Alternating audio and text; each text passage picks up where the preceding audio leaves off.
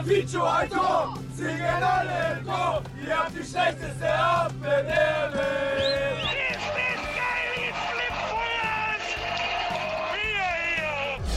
Schanzer Podcast mit Christina Richter.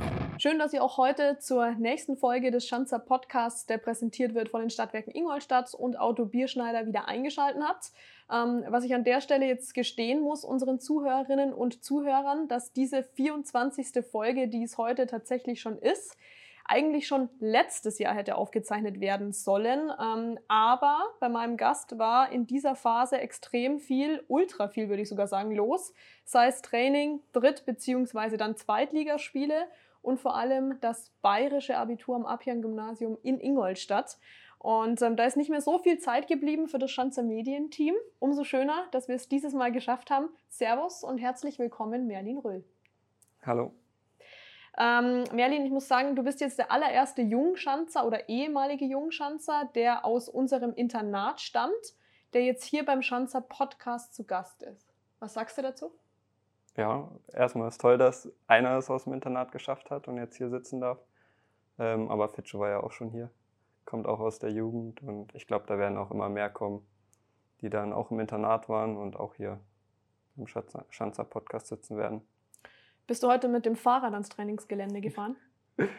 Normalerweise bin ich immer jemand, der mit dem Fahrrad kommt, ähm, aber ich habe jetzt seit kurzem meinen Führerschein und auch ein Auto bekommen.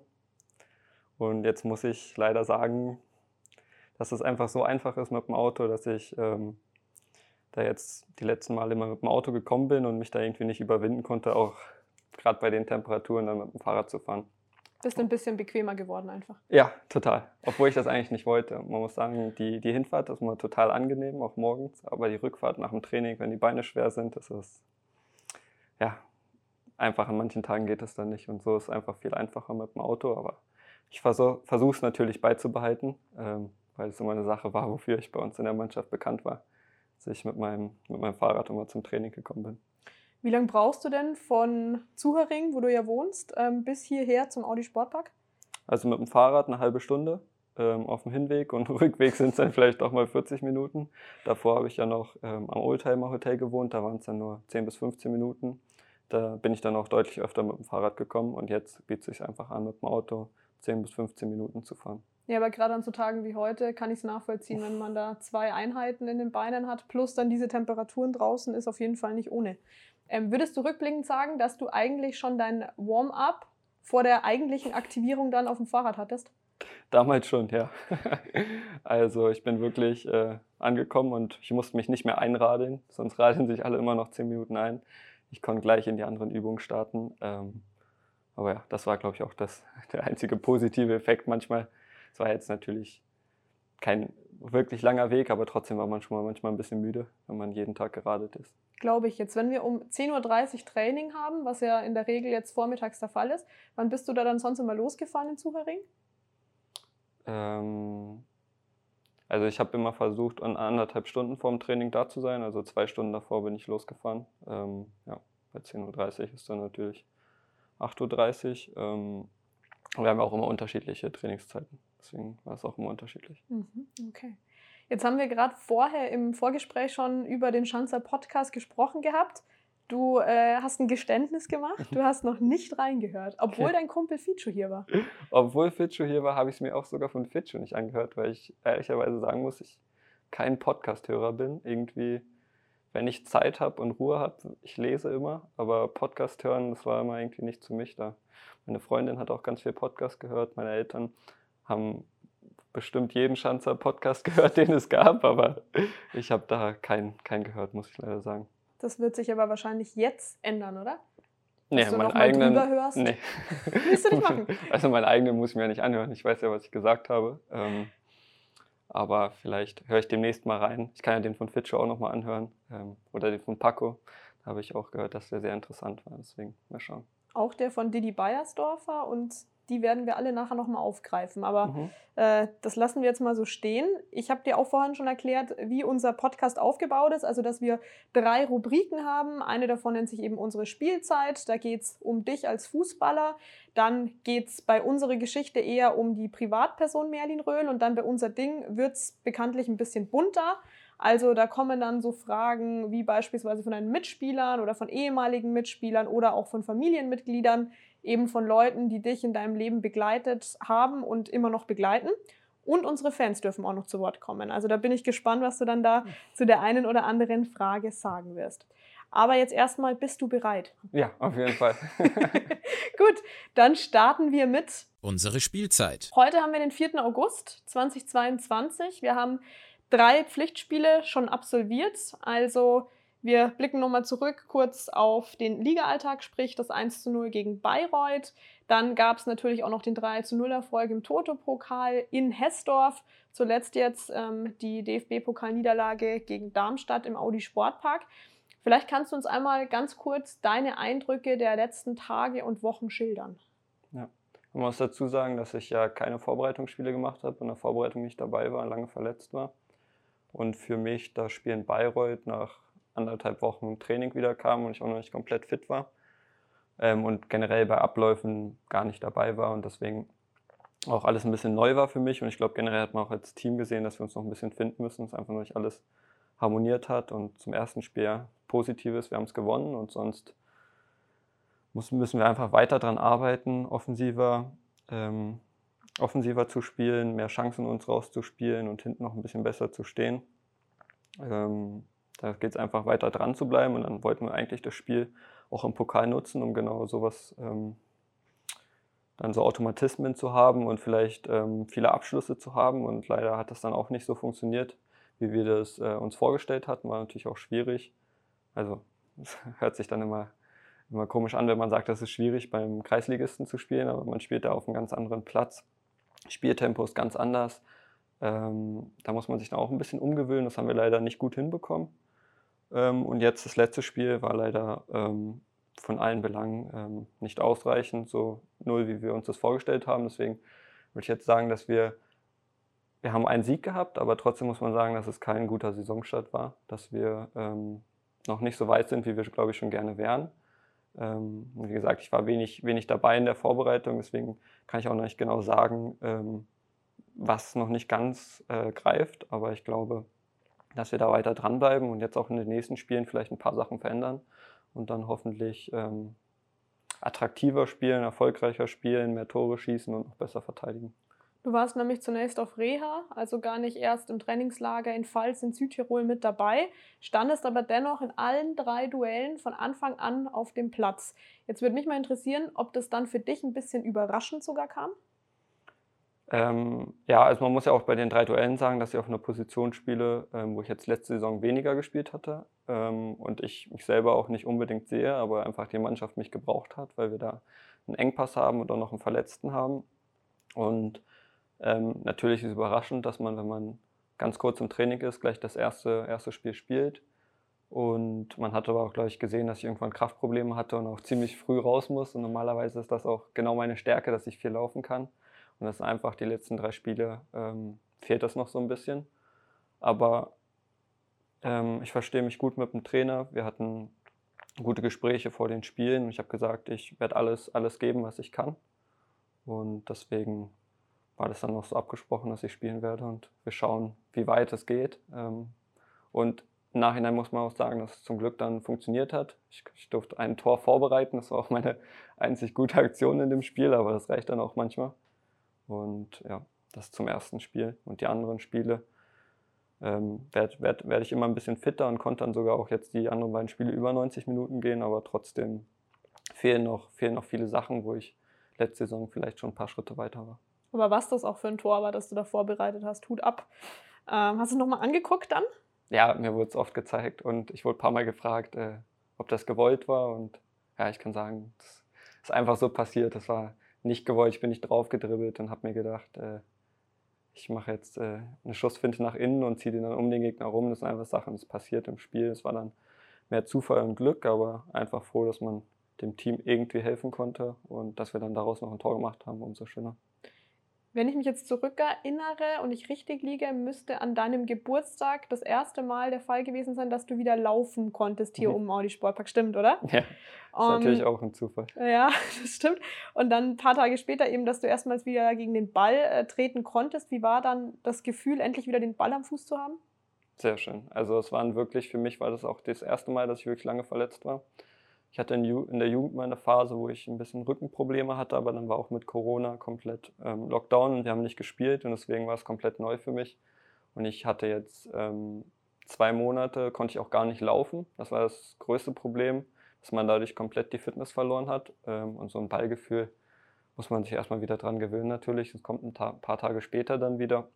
Aber ich war einfach froh, wieder auf dem Platz zu stehen und wollte einfach nur rennen. Und dann habe ich aber nach drei, vier Sprints gemerkt, okay, die Luft ist nicht mehr da ähm, ja, es wird jetzt alles langsam wieder aufgebaut, aber ich glaube, das dauert noch ein, zwei Spiele, bis ich wieder vielleicht bei 100 Prozent bin. Aber du hast ja nichtsdestotrotz aus dem Netz oder dann eben durch eure Mannschaftsgruppe unseren großen Umbruch, den es ja im Sommer gab, mitbekommen. Nicht nur auf dem Platz, sondern auch neben dem Platz. Ähm, unter anderem auch dein Zimmerpartner bei Auswärtsduellen, Ficho, der uns Richtung Hamburg verlassen hat. Wie nimmst du das neue Mannschaftsgefüge jetzt wahr, beziehungsweise wie nimmst du die Stimmung hier in und um den Audi Sportpark wahr? Also es ist erstmal super Stimmung gewesen, wo ich angekommen bin. Das Team versteht sich sehr, sehr gut. Haben eine schöne Harmonie in der Kabine. Auf dem Platz war richtig Feuer drin. Auch in den Einheiten, wo ich von außen zuschauen konnte, ist ja dann nochmal was anderes. Da sieht man dann die Dinge nochmal ein bisschen anders, als wenn man mit auf dem Platz steht. Ähm, ich denke, ähm, wir hatten richtig, richtig gute Trainingseinheiten. Und sonst, die Leute haben sich alle super integriert, ähm, haben schnell ihren Platz in der Mannschaft gefunden und für mich äh, ist das aber irgendwie auch normal, als Fußballer jedes Jahr, wenn man in der Jugend auch weiter mal hochgeht, umso höher man kommt, umso höher ist die Fluktuation und dann kommen immer neue Spieler und deswegen gewöhnt man sich ein bisschen daran.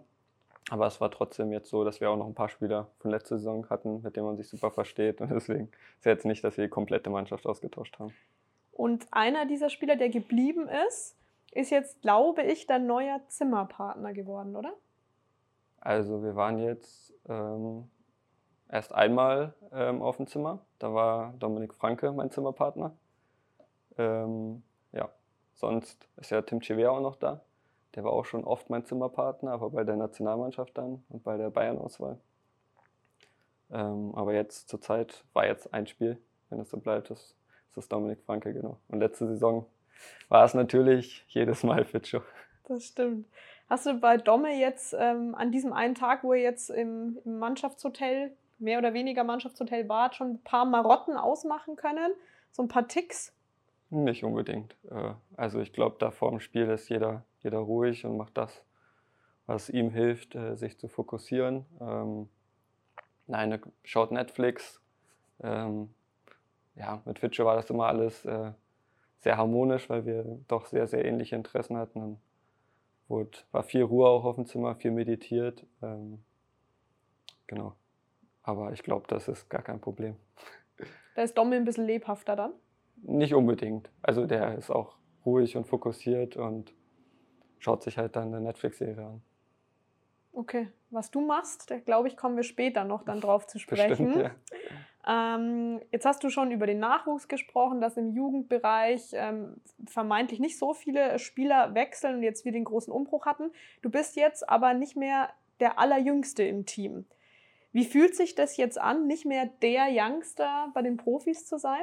Ja, ich muss sagen, ähm, an vielen Tagen bin ich immer noch im Eck der Jüngste und muss immer in die Mitte. Es ist jetzt so, dass ein paar Perspektivspieler dabei sind. Da kann ich mich manchmal dann auch vielleicht rausschummeln. Ähm, aber sonst, äh, wenn man jetzt in die Kabine betrachtet und die Perspektivspieler nicht dazu zählt, bin ich leider immer noch der Jüngste. ähm, und das geht ja jetzt schon fast zwei Jahre so und ich habe mich da ehrlich gesagt dran gewöhnt. Aber trotzdem hat sich auch in den zwei Jahren viel verändert. Also man kommt natürlich als ganz, ganz junger Spieler, bin ich damals äh, hochgekommen war 17, 18 und äh, da muss man sich bei vielen Sachen ganz, ganz hinten anstellen und arbeiten und dann verdient man sich den Respekt äh, von, von den Leuten und dann geht das relativ schnell, dass man da integriert wird und jetzt dieses Jahr bin ich schon wirklich lange dabei, ist mein Gefühl. Deswegen gibt es da keine Probleme. Hinten anstellen ist dann wahrscheinlich sowas wie Bälle tragen, Wasserkisten ja. tragen. Das sind Sachen, die, die ja. ich immer noch machen muss. Ähm, aber das war natürlich damals alles ein bisschen dann extremer, wenn man wirklich so mit Abstand der Jüngste ist. Was Und, ist dann da extrem beispielsweise? Ja, wenn, also wenn irgendwas liegen bleibt, ist man meistens dafür verantwortlich und egal, wenn irgendwas geholt werden muss, das trifft immer den Jüngsten. Ähm, ist aber jetzt auch nichts, nichts Schlimmes, da kommt man auch dann schon relativ schnell durch. Würdest du denn jetzt sagen, dass du mittlerweile schon so eine Art Bindeglied dann äh, geworden bist zwischen den erfahrenen Spielern und jetzt unseren Perspektivspielern? Es geht. Also es, es ist ja zurzeit so, dass doch ein paar Perspektivspieler dabei sind, die ich auch gut kenne und mit denen ich mich dann auch gut verstehe. Und ich glaube, dann kann ich denen vielleicht auch helfen ähm, im Training. Aber trotzdem muss jeder, der hochkommt, auch seinen eigenen Weg gehen. Und manchmal ist es auch am besten, wenn man sie einfach spielen lässt und äh, nicht, nicht viel mit ihnen redet und dann machen sie sich noch einen Kopf. Das war damals bei mir auch das Beste, dass ich einfach gespielt habe. Ich habe gar nicht nachgedacht, was ich gemacht habe und dann spielt man meistens immer am besten. Also kennst du Felix Keidel wahrscheinlich dann recht Ja. gut, oder? Mit Felix Keidel habe ich zusammen in der U19 gespielt. Ich habe mit David Udogo zusammen in der U19 gespielt, mit Maurice Dehler ähm, habe ich zusammen gespielt, mit Donald, der auch schon ein paar Mal dabei war, ähm, mit Jeroen, der war letzte Saison auch schon mal dabei. Und wir hatten leider dann auch nur vier Spiele in dem, in dem einen Jahr, weil durch Corona alles Mhm. abgesagt wurde. Aber trotzdem ist man da gut zusammengewachsen als Team, als Team und damals hatten wir auch ein richtig, richtig gutes Team. Und deswegen bin ich mir auch sicher, dass da immer noch der eine oder andere nachkommen wird und seine Chance äh, bekommen wird und dann auch nutzen wird. Jetzt war es so, dass wir ja auch ein Eigengewächs hatten, das uns Richtung äh, Belgien verlassen hat, Fatih Kaya, der bei uns in der Kabine für die Musik zuständig war. Also er war unser Kabinen-DJ. Mhm. Mm, Vielleicht kannst du uns mal erzählen, wer diese Rolle jetzt übernommen hat und wie sich vielleicht auch die Musik ein bisschen gewandelt hat. Könnte ich mir nämlich vorstellen, dass das vielleicht der Fall gewesen ist. Ja, das stimmt schon ein bisschen. Ähm, Fatih hat damals immer die Musik gemacht. Aber ich muss sagen, äh, die Musik läuft bei mir immer so nebenher und ich achte jetzt nicht so auf die Musik. Deswegen kann ich nicht genau sagen, was da jetzt für Lieder laufen. Aber ich glaube, dass ähm, Dominik Franke jetzt meistens die Musik macht. Manchmal Jalen. Ähm, da hört man dann doch schon, dass es doch ein bisschen eine andere Musik ist. Aber sonst, sonst kann ich das nicht genau sagen. Und was für Musik läuft da? Ich, ich bin da nicht so bei der Musik. Also geht es eher dann in diese Schlagerrichtung, würdest du sagen, bei Domme? Nein, nein. Also ich glaube, Domme versucht immer von allem, allem was dazu zu haben, dass jeder, jeder vielleicht ein Lied findet, was ihm richtig gut gefällt. Und ich glaube, damit sind auch alle richtig zufrieden.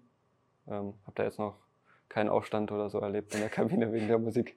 Hoffen wir mal, dass es dabei bleibt. Ihr hattet ja Roller von Apache als euren Mannschaftssong. Gibt es da schon einen, der vielleicht auch der neue Mannschaftssong werden könnte? Irgendwie ein Hit? Bis jetzt noch nicht. Also man muss, glaube ich, äh, braucht man auch erstmal ein paar Siege, dass man dann ordentlich Musik äh, laufen lassen kann in der Kabine. Ähm, und dann wird sich auch da, glaube ich, ein Song ziemlich schnell rauskristallisieren. Wir beobachten das weiter und halten die Fans natürlich dahingehend dann mal auf dem Laufenden. Mm, Jetzt hast du die Kabine angesprochen. Man sagt ja immer, die Kabine ist heilig. Da kommt man als Außenstehender nicht rein. Soll auch weiterhin so bleiben, aber wir können grundsätzlich mal über die Kabine sprechen. Denn äh, nicht nur der sportliche Apparat hat jetzt Neuerungen erfahren, sondern auch die Kabine. Da hat es nämlich einen neuen Anstrich Mhm. gegeben.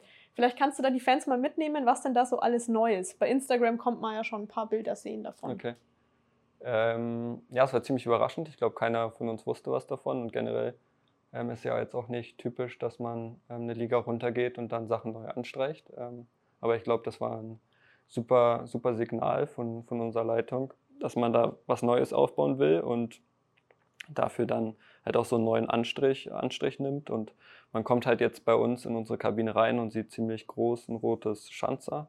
Und auf jedem Platz waren vorher mal die Nummern äh, draufgeklebt, manchmal auch mit Tape irgendwie noch draufgeschrieben. Ähm, und jetzt haben wir einen richtig schönen, schönen Kleber, wo der Name draufsteht mit der Nummer. Ähm, das gefällt einem richtig gut. Generell ist die Kabine wirklich richtig schön. Das ist jetzt die Kabine im Audi Sportpark. Neben wem sitzt du da genau? Ähm, jetzt bei uns ähm, in der Kabine unten oder drüben im, Mm, im Stadion? Kannst, kannst beides erzählen. Beide, okay. Genau. Also hier ähm, in der Kabine sitze ich neben Schröcki, so ziemlich in der Ecke. Ähm, als Jüngster damals, glaube ich, ähm, war das der einzige Platz, der mir erlaubt wurde. Aber wirklich auch ein schöner Platz, weil ich mich auch gut mit Schröcki verstehe. Ähm, und da ja, ein bisschen, bisschen an der Seite halt. Und drüben im Audi Sportpark im Stadion ist es immer ein bisschen unterschiedlich.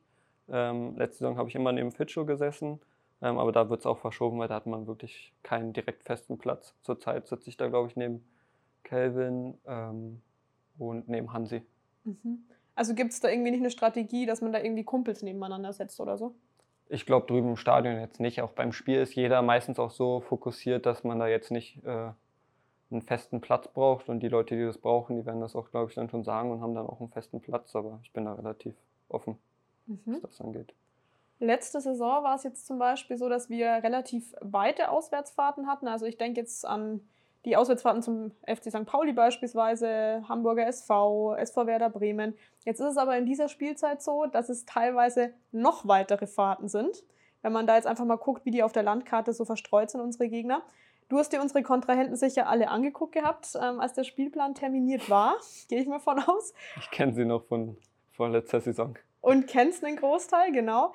Gibt es jetzt einen Verein, gibt es einen Gegenspieler, auf den du dich ganz besonders freust?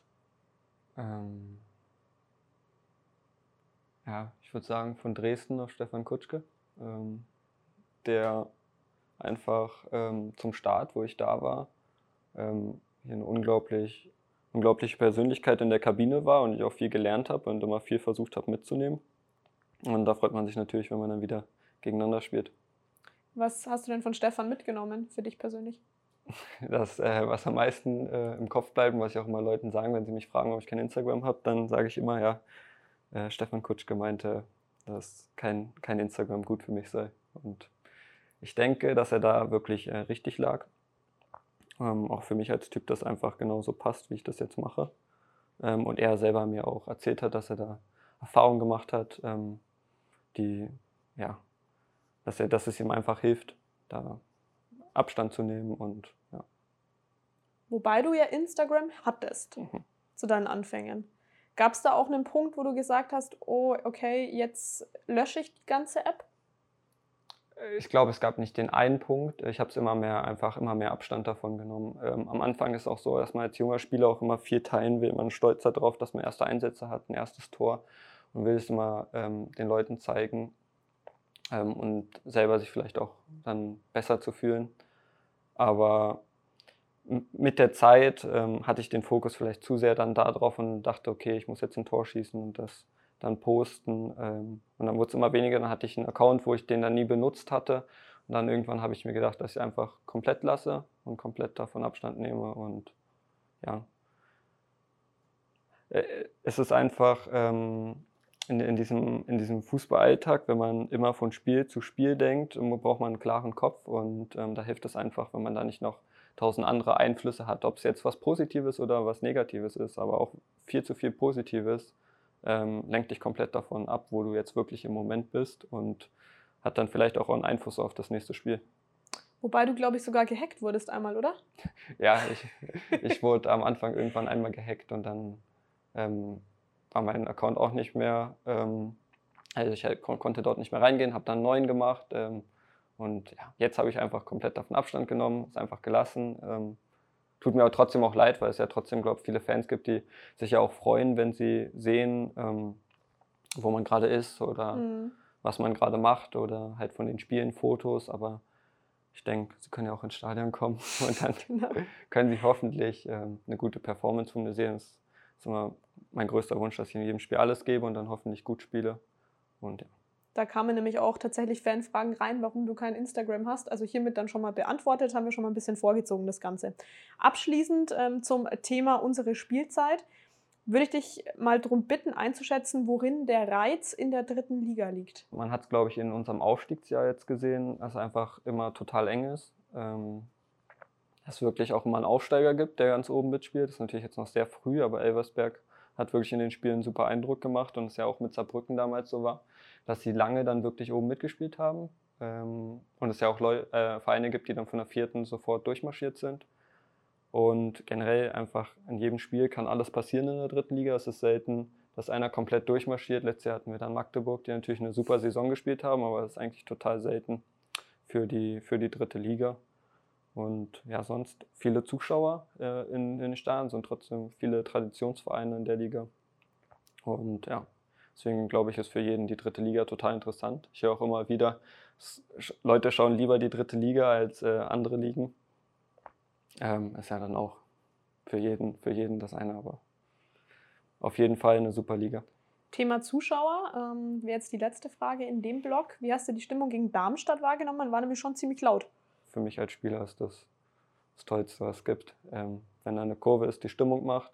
Und letzte Saison hatten wir auch viel daran schuld, dass keine Stimmung aufgekommen ist. Ähm, versuchen es jetzt dieses Jahr ein bisschen besser zu machen. Deswegen war es natürlich total schade, dass wir es dann gegen Darmstadt wieder genauso wie letzte Saison gemacht haben. Aber ich denke, da kann dieses Jahr auch vielleicht viel entstehen, wenn wir meinen Lauf hinkriegen, viele Spiele gewinnen und ich glaube auch Tore schießen. Ich glaube, wir müssen auch attraktiv spielen, dass dann die Fans auch zufrieden sind. Auch so ein 1-0 ist, ist auch nicht das, was, glaube ich, ein Fan jetzt unbedingt haben möchte. Über den FC Ingolstadt 04 haben wir jetzt im Allgemeinen gesprochen gehabt. Jetzt wollen wir ein bisschen spezifischer werden, wollen jetzt auf dich als Person ein bisschen näher eingehen. Und das Ganze jetzt bei unserer zweiten Rubrik, die sich nennt Unsere Geschichte. Deine Geschichte könnte eigentlich kurioser kaum sein. Ähm, hat auch die Bravo Sport nochmal sehr detailliert aufgegriffen gehabt. Du wurdest geboren in Berlin, hast dann nämlich äh, im Anschluss für Babelsberg gekickt und jetzt kommen wir zu einem interessanten Teil. Dich mit einer App bei den Schanzern, mehr oder weniger zumindest, beworben. Erzähl mal, wie das so war. Ähm, ist ja jetzt alles schon ein bisschen her, ähm, deswegen kriege ich es, glaube ich, nicht mal alles ganz so detailliert zusammen, aber ich habe damals in der U17 gespielt bei Babelsberg und ähm, war 15 und es war so der Übergang, dass ich einfach gesagt habe mir, okay, mit Fußball ist wirklich was für mich, ich möchte da wirklich was erreichen. Und ähm, wollte ich halt höher spielen und das Problem in Berlin war, dass Union Berlin und Hertha BSC ähm, die Bundesligisten waren und kein Interesse an mir hatten und ich war auch immer noch ein bisschen kleinerer Spieler, schlaksig und bin dann in dem Jahr erst wirklich richtig gewachsen. Bin ein bisschen immer unterm Radar gelaufen und da habe ich einfach Möglichkeiten gesucht, dass ich irgendwo ein Probetraining bekomme. Und dann kam halt die Möglichkeit mit Ingolstadt. Das war dann komplett Zufall. Ähm, ich habe mir nicht gesagt, okay, Ingolstadt ist eine schöne Stadt oder ist ein super Verein, da will ich unbedingt hin. Aber am Ende bin ich total dankbar, dass ich das ähm, damals in einer App, die mir ein Freund gezeigt hat, ähm, gesehen habe. Der Kumpel von mir, der wollte einfach seine Tore dort tracken und ich sollte ihm irgendwie immer eine gute Bewertung für seine Spiele geben. Und dann habe ich das halt nur nebenbei in der App gesehen, dass man sich da auf ein Probetraining bewerben kann. Dann habe ich das gemacht und wurde eingeladen. Und dann ging halt der komplizierte Teil los, dass man den Eltern erstmal erklären muss, ja, ich habe mich da hinter eurem Rücken bei einem anderen Verein beworben und ich würde da jetzt gern hinfahren. Und ja, dann hat mich mein Vater dahin gefahren. Ähm, ich habe eine Einheit gemacht und ich wurde in der Innenverteidigung aufgestellt, obwohl ich in meinem Leben noch nie Innenverteidiger gespielt habe. Ich war einfach groß und schlaksig und sie haben damals zu der Zeit für ihre U17 Innenverteidiger gesucht. Ähm, und ich habe das dann durch Zufall irgendwie an diesem Tag gut gemacht, ähm, habe trotzdem auch meine spielerischen Elemente, die ich damals eigentlich war ich noch mal noch Zehner, äh, mit eingebracht. Es hat denen dann irgendwie sehr gefallen und sie waren sehr angetan von meinem Potenzial, das ich zu dem Zeitpunkt hatte. Und dann wurde ich nochmal eingeladen für ein dreitägiges Probetraining. Und das Probetraining war aber damals in der Zeit, wo eigentlich ich mit meiner Familie in Urlaub gefahren wäre. Und dann ging es halt wieder los, dass ich meine Eltern bequatschen musste. Ich will unbedingt zu diesem Probetraining, das ist eine Riesenchance und ich will das unbedingt machen. Und dann wurde alles ähm, umdisponiert und es hat dann wirklich geklappt, dass wir hier hingekommen sind und wir sind kurioserweise dann mit unserem Wohnwagen hier hingefahren und standen auf dem Campingplatz. Ähm, und ich bin dann hier zum Training. Habe einmal bei der U19 damals mittrainiert und ich glaube zweimal bei der U17. Und dann ähm, haben sie mir einen Fördervertrag angeboten über drei Jahre, also für die U17 und dann zwei Jahre U19. Und ja, ich habe das natürlich sofort gemacht, weil einfach Fußball für mich alles ist und damals auch schon alles war und es einfach eine riesen Chance war. Ich aber damals noch nicht daran gedacht hatte, dass ich ja dann hier auch auf die Schule gehen muss.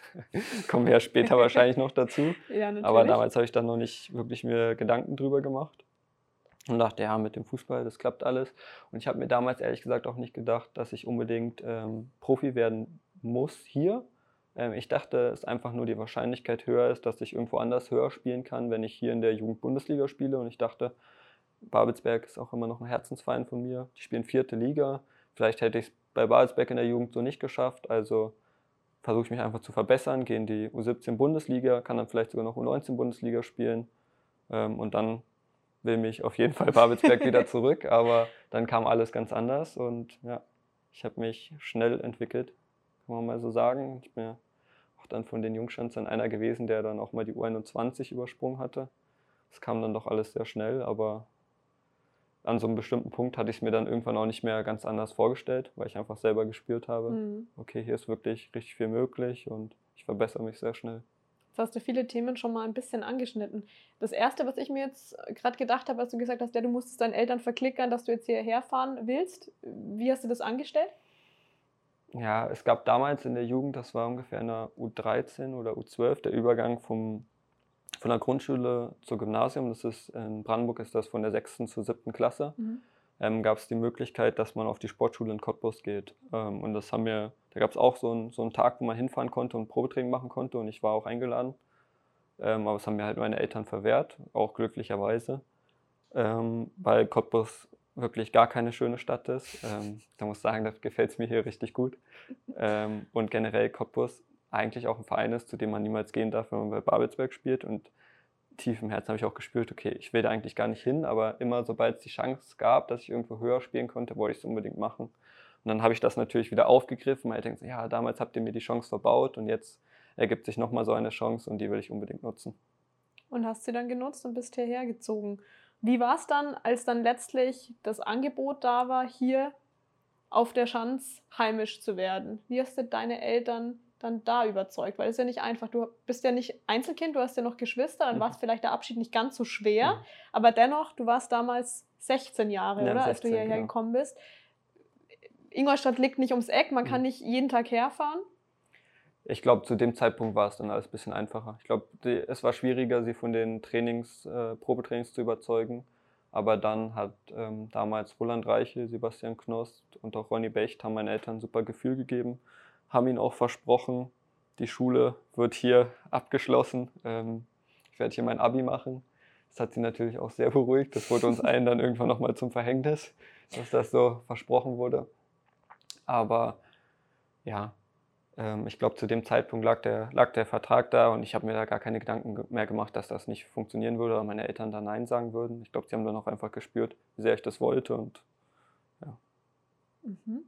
Du hast dich ja gegen eine Zahl von jungen Heranwachsenden damals durchgesetzt. 74 waren es außer dir noch. Es waren 74, 75 Spieler, aber es waren verschiedene Altersklassen. Also ah, ja. wir haben dann in der U17 waren es vielleicht 25, das war, mhm. haben 11 gegen 11 gespielt mit ein paar Wechselspielern und gegen die habe ich mich dann sozusagen durchgesetzt. Aber wenn man das große Ganze betrachtet von der Tonsa-Aktion, wurde wirklich nur ein Spieler genommen und das Ganze wurde dann auch nicht mehr aufgefahren ähm, weil ich glaube, Tonsa auch gar nicht mehr in Deutschland aktiv ist. Und generell jetzt App das ein bisschen zurückgefahren hatte. Ja, das ist einfach nur nebenbei. Woran hast du dann gemerkt, dass du besser als die anderen 25 bist oder die anderen 74? ja, dass ich erstmal auf einer anderen Position gespielt ha habe und ich trotzdem gemerkt habe, okay, ich bin schneller als die, ähm, ich habe mehr Zweikämpfe gewonnen und es trotzdem einfach sich so natürlich angefühlt hat und es auch wieder ein Tag war, dass man als Fußballer kennt, wenn man einfach nicht nachdenkt und einfach spielt und selber gar nicht mehr danach weiß richtig, was gerade passiert ist, dann weiß man, okay, heute war eigentlich ein guter Tag. Nur mein Vater hat mir dann direkt nach dem Probetraining, äh, hat er irgendwie gefragt, oh, heute war nicht so gut, oder? Und dann hatte ich gleich ein schlechtes Gefühl direkt danach, aber es war natürlich äh, Quatsch es war ein guter Tag. Ich habe als Innenverteidiger die überzeugt und dann im Training haben sie irgendwann aber auch schnell rausgekriegt, dass ich wirklich kein Innenverteidiger bin. Und das hat dann auch funktioniert auf der 6. Dann waren diese drei Fördertrainingseinheiten, oder hast du jetzt gesagt gehabt? Und deine Familie war mit dem Campingbus da. Was haben die dann mhm. gemacht in der Zwischenzeit? Dich beobachtet die ganze Zeit oder haben die dann schon ein bisschen Ingolstadt erkundet, ob es der Sohn hier auch schön hat? Ich glaube beides. Ähm, die haben Trainingseinheiten haben sie sich immer angeguckt und sonst haben das bestimmt hier ein bisschen erkundet, aber Altstadt ist mega schön, da hat bestimmt nichts dagegen gesprochen. Dann hat es geklappt. Du wurdest Schanzer und dann gibt es ja eigentlich die Möglichkeit, dass man in eine Gastfamilie geht oder sich dem Internat hier in Ingolstadt anschließt. Du hast dich fürs Internat entschieden. Warum der Gang ins Internat? Ich glaube, dass es damals jetzt nicht die Möglichkeit gegeben hätte, ähm, in eine Gastfamilie zu gehen. Ähm, und mir war das einfach eigentlich relativ egal, solange ich Fußball spielen kann. Ähm, die hatten Platz für mich frei im Internat und dann bin ich da eingezogen, habe mich da relativ schnell zurechtgefunden, echt nette Leute kennengelernt, mit denen ich auch immer noch in Kontakt stehe. Ähm, ja, sind leider von damals ganz wenig, ähm, haben es immer weiter geschafft, sodass sie jetzt immer noch hier spielen. Die Wege trennen sich dann doch relativ schnell immer. Ähm, Gerade nach dem ersten Jahr waren auch dann schon drei, vier Spieler weg, mit denen ich super befreundet war. Aber es gehört ja auch zum Fußball dazu, mein Kommen und Gehen. Und ja, im Internat hat im Internat hat es mir ganz gut gefallen. Ähm, aber es war trotzdem dann auch äh, ein bisschen befreiend, als ich dann meine eigene Wohnung nach einem Jahr hatte. Gab es da Einzel- oder Doppelzimmer? Ähm, Doppelzimmer. Also man hat ein eigenes Zimmer gehabt, aber sich das Bad geteilt von beiden Seiten. Also man hatte eigentlich ein Einzelzimmer, aber das Bad hat man sich geteilt.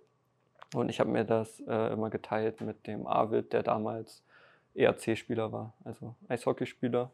Und direkt neben mir hat der Richard Stürz gewohnt, der damals unser Kapitän war in der U17 und dann auch noch in der U19 gespielt hat und auch immer noch hier wohnt. Ähm, und da waren noch viele andere Jungs, mit denen ich zusammen in der U17 gespielt habe. Waren dann eher die anderen Jungs chaotisch oder eher du? Was bist du da für ein Typ? Was heißt chaotisch? Also ich, ich bin nicht der ordentlichste, sagen wir es mal so, im Zimmer. Ähm, da gab es Leute, die waren auf jeden Fall viel chaotischer und da gab es aber auch Leute, die waren viel ordentlicher und generell konnte ich mir auch von vielen Leuten viel abschauen, ähm, weil ich da das erste Mal gesehen habe, wie, wie ernst ähm, Leute den, den Fußball nehmen und wie viel sie dafür aufgeben, ähm, was sie alles neben dem Platz machen, wie sie sich ernähren, ähm, wie sie sich dehnen, wie sie sich ausrollen. Ähm, und das sind viele Dinge, wo ich immer gesehen habe, okay, deswegen kann der jedes Training immer Vollgas gehen, deswegen geht es dem gut. Ähm, und habe es dann immer selber probiert und hat dann auch Freunde, mit denen man da auch viel extra Einheiten gemacht. Wir sind immer unten auf den Platz gegangen und haben 16er, ähm, 16er gespielt, also immer aufs Tor geschossen. Ähm, mein Abschluss ist leider immer noch nicht gut, aber wer weiß, wie schlecht der gewesen wäre, hätte ich das damals nicht gemacht. Aber daran arbeite ich natürlich auch weiter an dem Abschluss. Es gab ja auch eine Home Story, die ein Kollege von FCI TV damals gedreht hat, so in deinen Anfängen hier beim FCI. Da wurde auch dein Zimmer so ein bisschen gefilmt. Hast du dafür extra damals aufgeräumt? Äh, das war nicht mein Zimmer. das war ein aufgeräumtes Zimmer, ähm, weil ich glaube, die eigenen Zimmer durfte man nicht zeigen, weil es sozusagen privater, privater Raum ist. Und dann war ein freies Zimmer damals, weil einer ausgezogen ist oder ausziehen musste. Ähm, und das durfte ich dann für diesen Drehtag dann nutzen, weil normalerweise darf man auch gar nicht ins Internat rein. Das war auch eine Art Sondergenehmigung, dass wir da drehen durften. Ähm, ja, das ist, glaube ich, sehr selten, dass man im Internat dann ein Video dreht. Aber ja, das Video ist ganz schön geworden, aber es ist halt immer noch so, dass äh, viele Leute mich darauf ansprechen und dann kommt halt die Sache mit Tonsa auch immer wieder hoch ähm, und fragen mich dann, was ist Tonsa? Und dann muss ich die Geschichte immer wieder erzählen, aber es gehört dazu und das mache ich auch gerne, wenn man jetzt sieht, dass es mich zu den Profis hier bei Ingolstadt geführt hat, da erzähle ich die Geschichte dann auch gerne. Was man in dem Video nämlich auch sieht, war ein Fenster, wo man wirklich richtig runter gucken konnte auf den Rasen. Hm. Hattest du dann auch ein Zimmer, das direkt auf dem Rasen dann sozusagen runterging? Leider nicht. Äh, ich war genau zur anderen Seite. Also äh, es gab eine positive Seite, ähm, dass man zum einen das, ähm, das Feld immer sehen konnte. Man konnte runtergucken und den Profis immer beim Trainieren Mhm. zuschauen. Ähm, Das konnte ich leider nicht. Da bin ich immer hoch in die Küche und habe dann von der Küche aus zugeschaut. Ähm, Aber im Sommer war die Seite ähm, mit dem Platz ähm, nicht auszuhalten, weil einfach die Sonne da drauf geschienen hat. Und ich war dann auf der anderen Seite. Die hat auch eine positive und eine negative. Ähm, Da hat man dann die Sonne nicht. Mhm. Aber direkt daneben ist natürlich die Baustelle, äh, wo dann auch am Wochenende um 7 Uhr, 8 Uhr ähm, Laster vorbeifahren und man dann auch mal wach wird. Ähm, aber sonst muss man sagen, dass das Internat wirklich gut ausgestattet ist und man sein eigenes Zimmer hat, einen eigenen Bereich hat, ähm, mit vielen Jungs direkt nebenan, die alle die gleichen Interessen haben. Und deswegen ist es eine mega schöne Zeit dort war. Jetzt hast du gesagt, du hast dir das Bad mit einem Eishockeyspieler ähm, geteilt vom ERCI. Gibt es dann so ein Konkurrenzdenken auch oder ist das eigentlich nur ein Miteinander? Äh, zwischen den Eishockeyspielern und den Mhm. So ein bisschen Fußballspielern. diese Rivalität. Ich glaube, manche hatten ähm, schon mal eine Rivalität mit dem Eishockeyspieler, aber ich bin da jetzt meistens immer gut rausgekommen. Ich bin jetzt eh nicht so der Typ, der da oft mit Leuten Rivalitäten hat. Ähm, ich bin auch mit allen Leuten eigentlich gut klargekommen, denke ich. Ähm, trotzdem hat man sich manchmal gezofft. Das waren 20, 22 Jugendliche, die auf einem Fleck gewohnt haben. Das gehört dazu, aber man hat auch viele schöne Tage dort gehabt. Ich weiß nicht, ob du die Hörspiele von Hanni und Nanni kennst. Zwillinge, die auf dem Internat gehen und ähm, da so manchen oder sich zu manchem Schabernack hinreißen lassen. Wie war das bei euch? Ja, man wird immer ein bisschen übermütig, wenn man in einer großen Gruppe ist. Ähm, aber ich glaube, es ging noch relativ gesittet zu. Ich hatte andere Geschichten gehört, da sind schon mal Sachen passiert im Internat, äh, wo man dann schon Schabernack dazu sagen kann. Ähm, aber bei uns wahrscheinlich ist irgendwas passiert, aber ich kann mich da ehrlich gesagt auch nicht mehr so ganz dran erinnern. Wir waren einfach viel auf dem Platz, haben immer gespielt. Ähm, und ja, mehr kann ich dazu jetzt nicht sagen. Was hast du da so von anderen Internaten gehört? Musst du jetzt keine Namen nennen?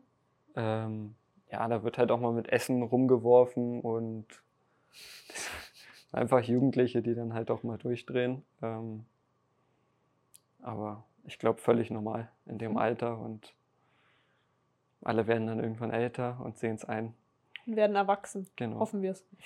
Bei besagten Hörspielen, da ging es auch um die sogenannten Mitternachtspartys. Mhm. War sowas bei euch auch mal Thema? Ähm, also es gab eine Bettruhe um 22 Uhr und was viel schlimmer war, das Internet ist um 22 Uhr ausgegangen. ähm, es gab dann am Wochenende durfte man, ich glaube, ein bisschen länger, länger wach bleiben. Aber rausgehen durfte man eigentlich nicht wirklich, ähm, weil man spätestens 24 Uhr mit so einer Genehmigung von den Eltern wieder da sein muss. Deswegen das auch nicht wirklich funktioniert. Aber wir haben ab und zu Filmabende gemacht ähm, und dort Filme. Dann sind wir in einem Zimmer von einem und haben zu dritt, zu viert Filme geschaut. Ähm, das war unsere Mitternachtsparty, aber wirklich Party gab es da äh, selten. Was es am Apian-Gymnasium aber gibt und gab, ähm, sind diese Q-Partys in der Oberstufe. War das dann möglich oder auch nur mit Sondergenehmigung der Eltern? Ähm, also wo ich im Internat war, war das äh, selten möglich. Vielleicht ein, zwei Mal. Aber wo ich dann halt in der eigenen Wohnung war, war ich auch auf ein, zwei Q-Partys, aber relativ schnell. Umso mehr sich das auch beim Fußball entwickelt hat, ähm, habe ich mich da wirklich voll auf den Fußball fokussiert und war da nicht mehr so oft auf Partys. Mhm. Jetzt sind wir eigentlich schon angekommen beim Thema Schule. Hm. Du bist nämlich nicht nur in die U17, sondern logischerweise auch in eine neue Schule gewechselt, nennen wir es mal so. Also es heißt, es gab neue Gesichter in der Mannschaft, aber auch neue Gesichter in der Schulklasse, wo du eben hinkamst am Apian-Gymnasium. Und jetzt kommt natürlich auch noch dazu, dass man dem bayerischen Schulstoff nachsagt, dass er, ja, ich sag mal, nicht ganz äh, unheavy ist. Wie war das so, die, die Umstellung bei dir dann? Ähm, ja, die ersten Tage waren schon hart. Ähm, erstmal war es für mich das erste Mal, dass alles neu war. Ähm, die Mitschüler waren neu und Mitschüler ist dann nochmal was anderes als Fußballer, wenn man in der Kabine ist. Man findet immer sofort Freunde, weil man einfach eine Sache hat, äh, die alle verbindet. Und in der Schule ähm, hat man dann dies nicht. Da waren dann noch ein, zwei Spieler, die auch mit mir zusammengespielt haben. Mit dem habe ich dann auch viel in der Schule zu tun gehabt. Aber sonst ist man in der Schule immer so ein bisschen außen vor. Ähm, und hatte ich es halt auch schon ein bisschen schwieriger.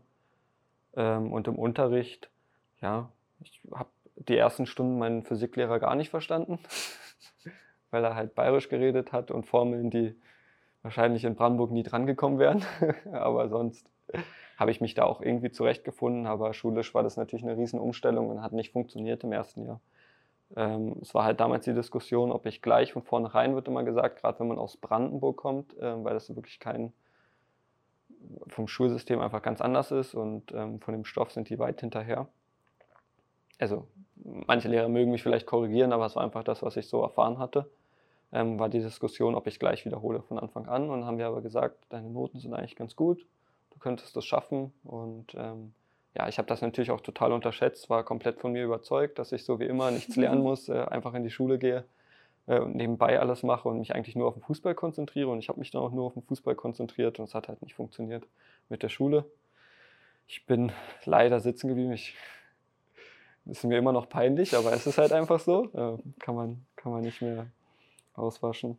Ich habe früher meine, meine Mutter damit aufgezogen, weil sie auch einmal sitzen geblieben ist. Das konnte sie dich aufziehen? Ja, genau. Das, das habe ich dann wieder zurückbekommen. Ähm, aber jetzt im Nachhinein war es genau das Richtige, nochmal zu wiederholen, weil ich dann ein bisschen mitgekommen bin. Ähm, aber es waren einfach so viele Sachen anders, an die ich mich auch am Ende nicht gewöhnt habe.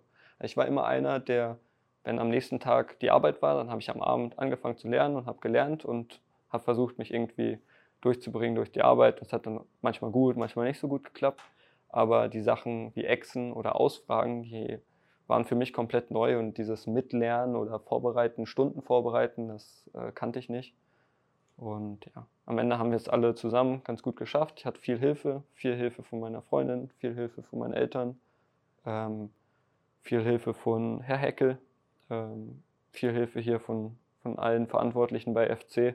Deswegen will ich mir das Abi auch nicht zu hoch anhängen, weil am Ende saß ich zwar bei den Prüfungen, aber so ganz viel hatte ich damit dann auch nicht mehr zu tun, weil ich doch sehr, sehr viel Unterstützung hatte, ähm, für die ich auch sehr dankbar bin, die das dann alles möglich gemacht hat in der stressigen Zeit damals gleichzeitig äh, mit den Aufstiegsspielen und auch mit den entscheidenden Spielen vor dem Aufstieg, wo er noch nicht sicher war, ob wir vielleicht direkt aussteigen oder ob wir überhaupt in die Relegation kommen. Ähm, genau. Was war so das Schwierigste an der Schule? Also war es irgendwie dann ein bestimmtes Fach, wo du am meisten dran zu knabbern hattest? Ja, also in Physik hatte ich am meisten dran zu knabbern. Ähm, so genau verstehen tue ich es bis heute nicht, weil ich in Physik bei uns in Brandenburg ähm, total solide war und es mir sogar Spaß gemacht hat äh, ab und zu, weil wir da auch viele Experimente gemacht haben und ja, ab und zu auch gerechnet haben, aber das war ganz anders ähm, wie wir jetzt hier in Bayern waren, da auf einmal wurde nur vorne irgendwelche Formeln gerechnet und ich bin überhaupt nicht mitgekommen und ich war nur noch einer, ich habe nicht immer mitgeschrieben im Unterricht und da kam ich dann halt gar nicht mehr hinterher. Und ich hatte gerade in dem ersten Jahr auch ab und zu mal null Punkte, ähm, weil ich einfach überhaupt nicht wusste, was abgeht und dann irgendwann auch entschieden hatte, okay, äh, es bringt jetzt nichts mehr für etwas zu lernen, wo du weißt, okay, das wird jetzt eh nichts mehr.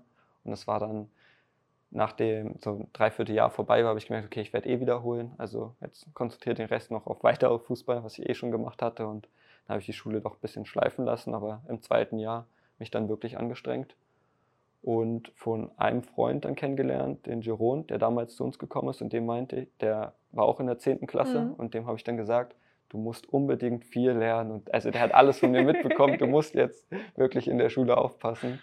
Und er hat das dann auch gemacht, hat mega viel gelernt oder hat sich einfach mal gut vorbereitet und war wirklich gut in der Schule und hat mich dann so ein bisschen mitgezogen durch die Elfte. Bei manchen Sachen kannte ich dann vielleicht schon. Vielleicht habe ich ihm auch einmal geholfen, aber eigentlich hat nur er mir geholfen. Und dann habe ich es irgendwie geschafft, das erste Jahr sehr gut zu machen. Und dadurch war das alles dann viel einfacher, weil man ja mit Rausstreichen und so und mhm. dann viel, viel langsamer machen kann. Das stimmt. Wie war denn dann so ein typischer Tag im Leben des Schülers Merlin Röhl? Das kann man sich, glaube ich, in dem Video auch nochmal angucken. Damals in der U17 habe ich das, glaube ich, schon gut beschrieben. Ich bin um 6.30 Uhr aufgestanden und dann zur Schule gefahren mit den Eishockeyspielern mit dem Bus. Und dann war die Schule von 8 Uhr immer unterschiedlich. Ähm, aber der härteste Tag war, glaube ich, bis um 15.30 Uhr. Ähm, ich war auch einmal einer, der jetzt nicht mega viel geschlafen hatte. Also ich habe schon immer gut geschlafen, sieben, acht Stunden, aber wenn man so einen Tag dann vor sich hat, dann sollte man fast zehn Stunden schlafen.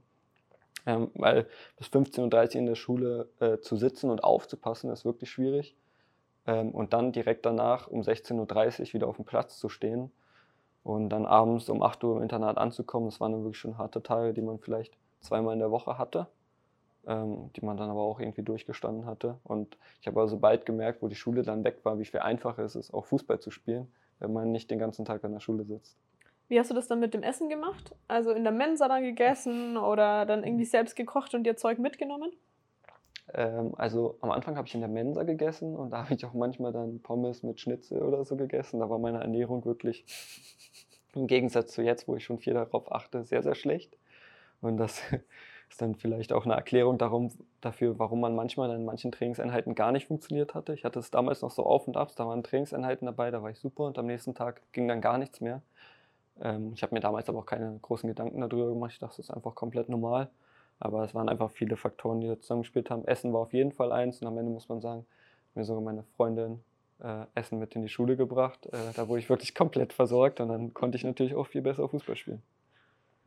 Ich kann mich auch noch gut erinnern, als wir das erste Mal so miteinander gesprochen haben, da ging es ja ums Abchen-Gymnasium, dann sind wir unsere Lehrer, die wir vielleicht zusammen hatten, mal so namentlich durchgegangen, haben aber dann, glaube ich, auch schnell festgestellt, dass es gar nicht so viele Übereinstimmungen gab, wenig Überschneidungen gab. Aber vielleicht jetzt auch für unsere Zuhörerinnen und Zuhörer aus der Region interessant. Gibt es vielleicht auch eine Lehrkraft, die dann mal gesagt hat, ah, der Merlin, der spielt beim FC Ingolstadt, da drücken wir heute mal ein Auge zu. Ja, möglicherweise. Also die, anderen haben das natürlich im Unterricht auch immer mitbekommen, dass ich selten da war. Im zweiten Jahr war es dann wirklich extrem, dass ich oft nicht da war.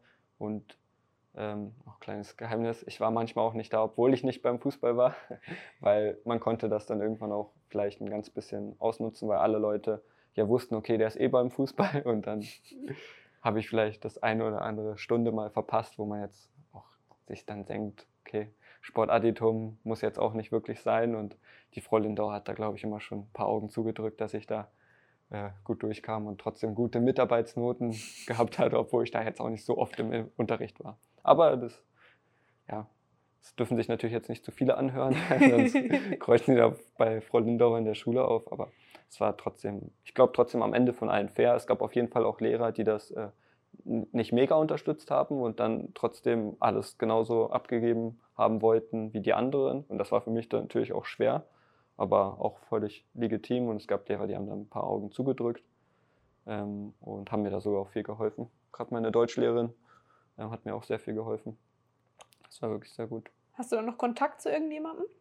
Ähm, sehr wenig. Also ich habe natürlich noch zum Christoph Heckel Kontakt.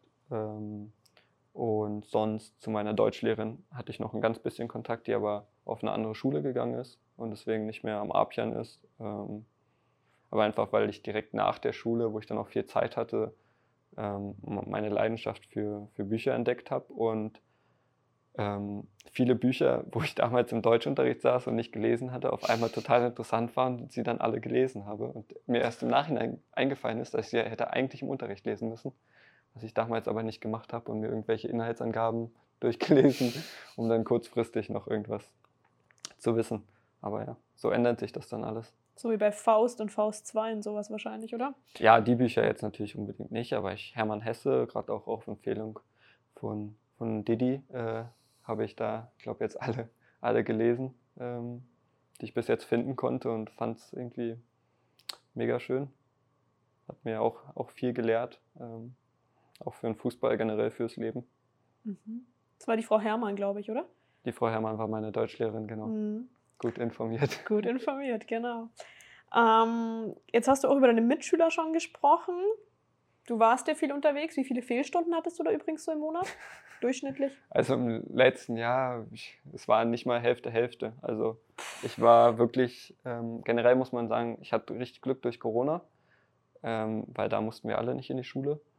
Ähm, und da wurde viel von zu Hause gemacht und dann hatte ich manchmal das Problem, dass Trainingseinheiten hier waren. Ich eigentlich hätte in so einer Zoom-Konferenz sein müssen. Dann konnte man aber das Bild ausmachen und habe ich einfach laufen lassen.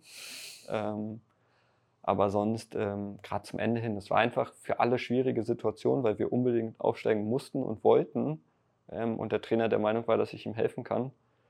Ähm, und da habe ich natürlich dann in der Schule sehr, sehr viel gefehlt. Also da bin ich wirklich nur noch nur zu den Arbeiten hingegangen. Mhm es gab Wochen, da war ich gar nicht in der Schule. Es gab Wochen, da war ich zweimal in der Schule.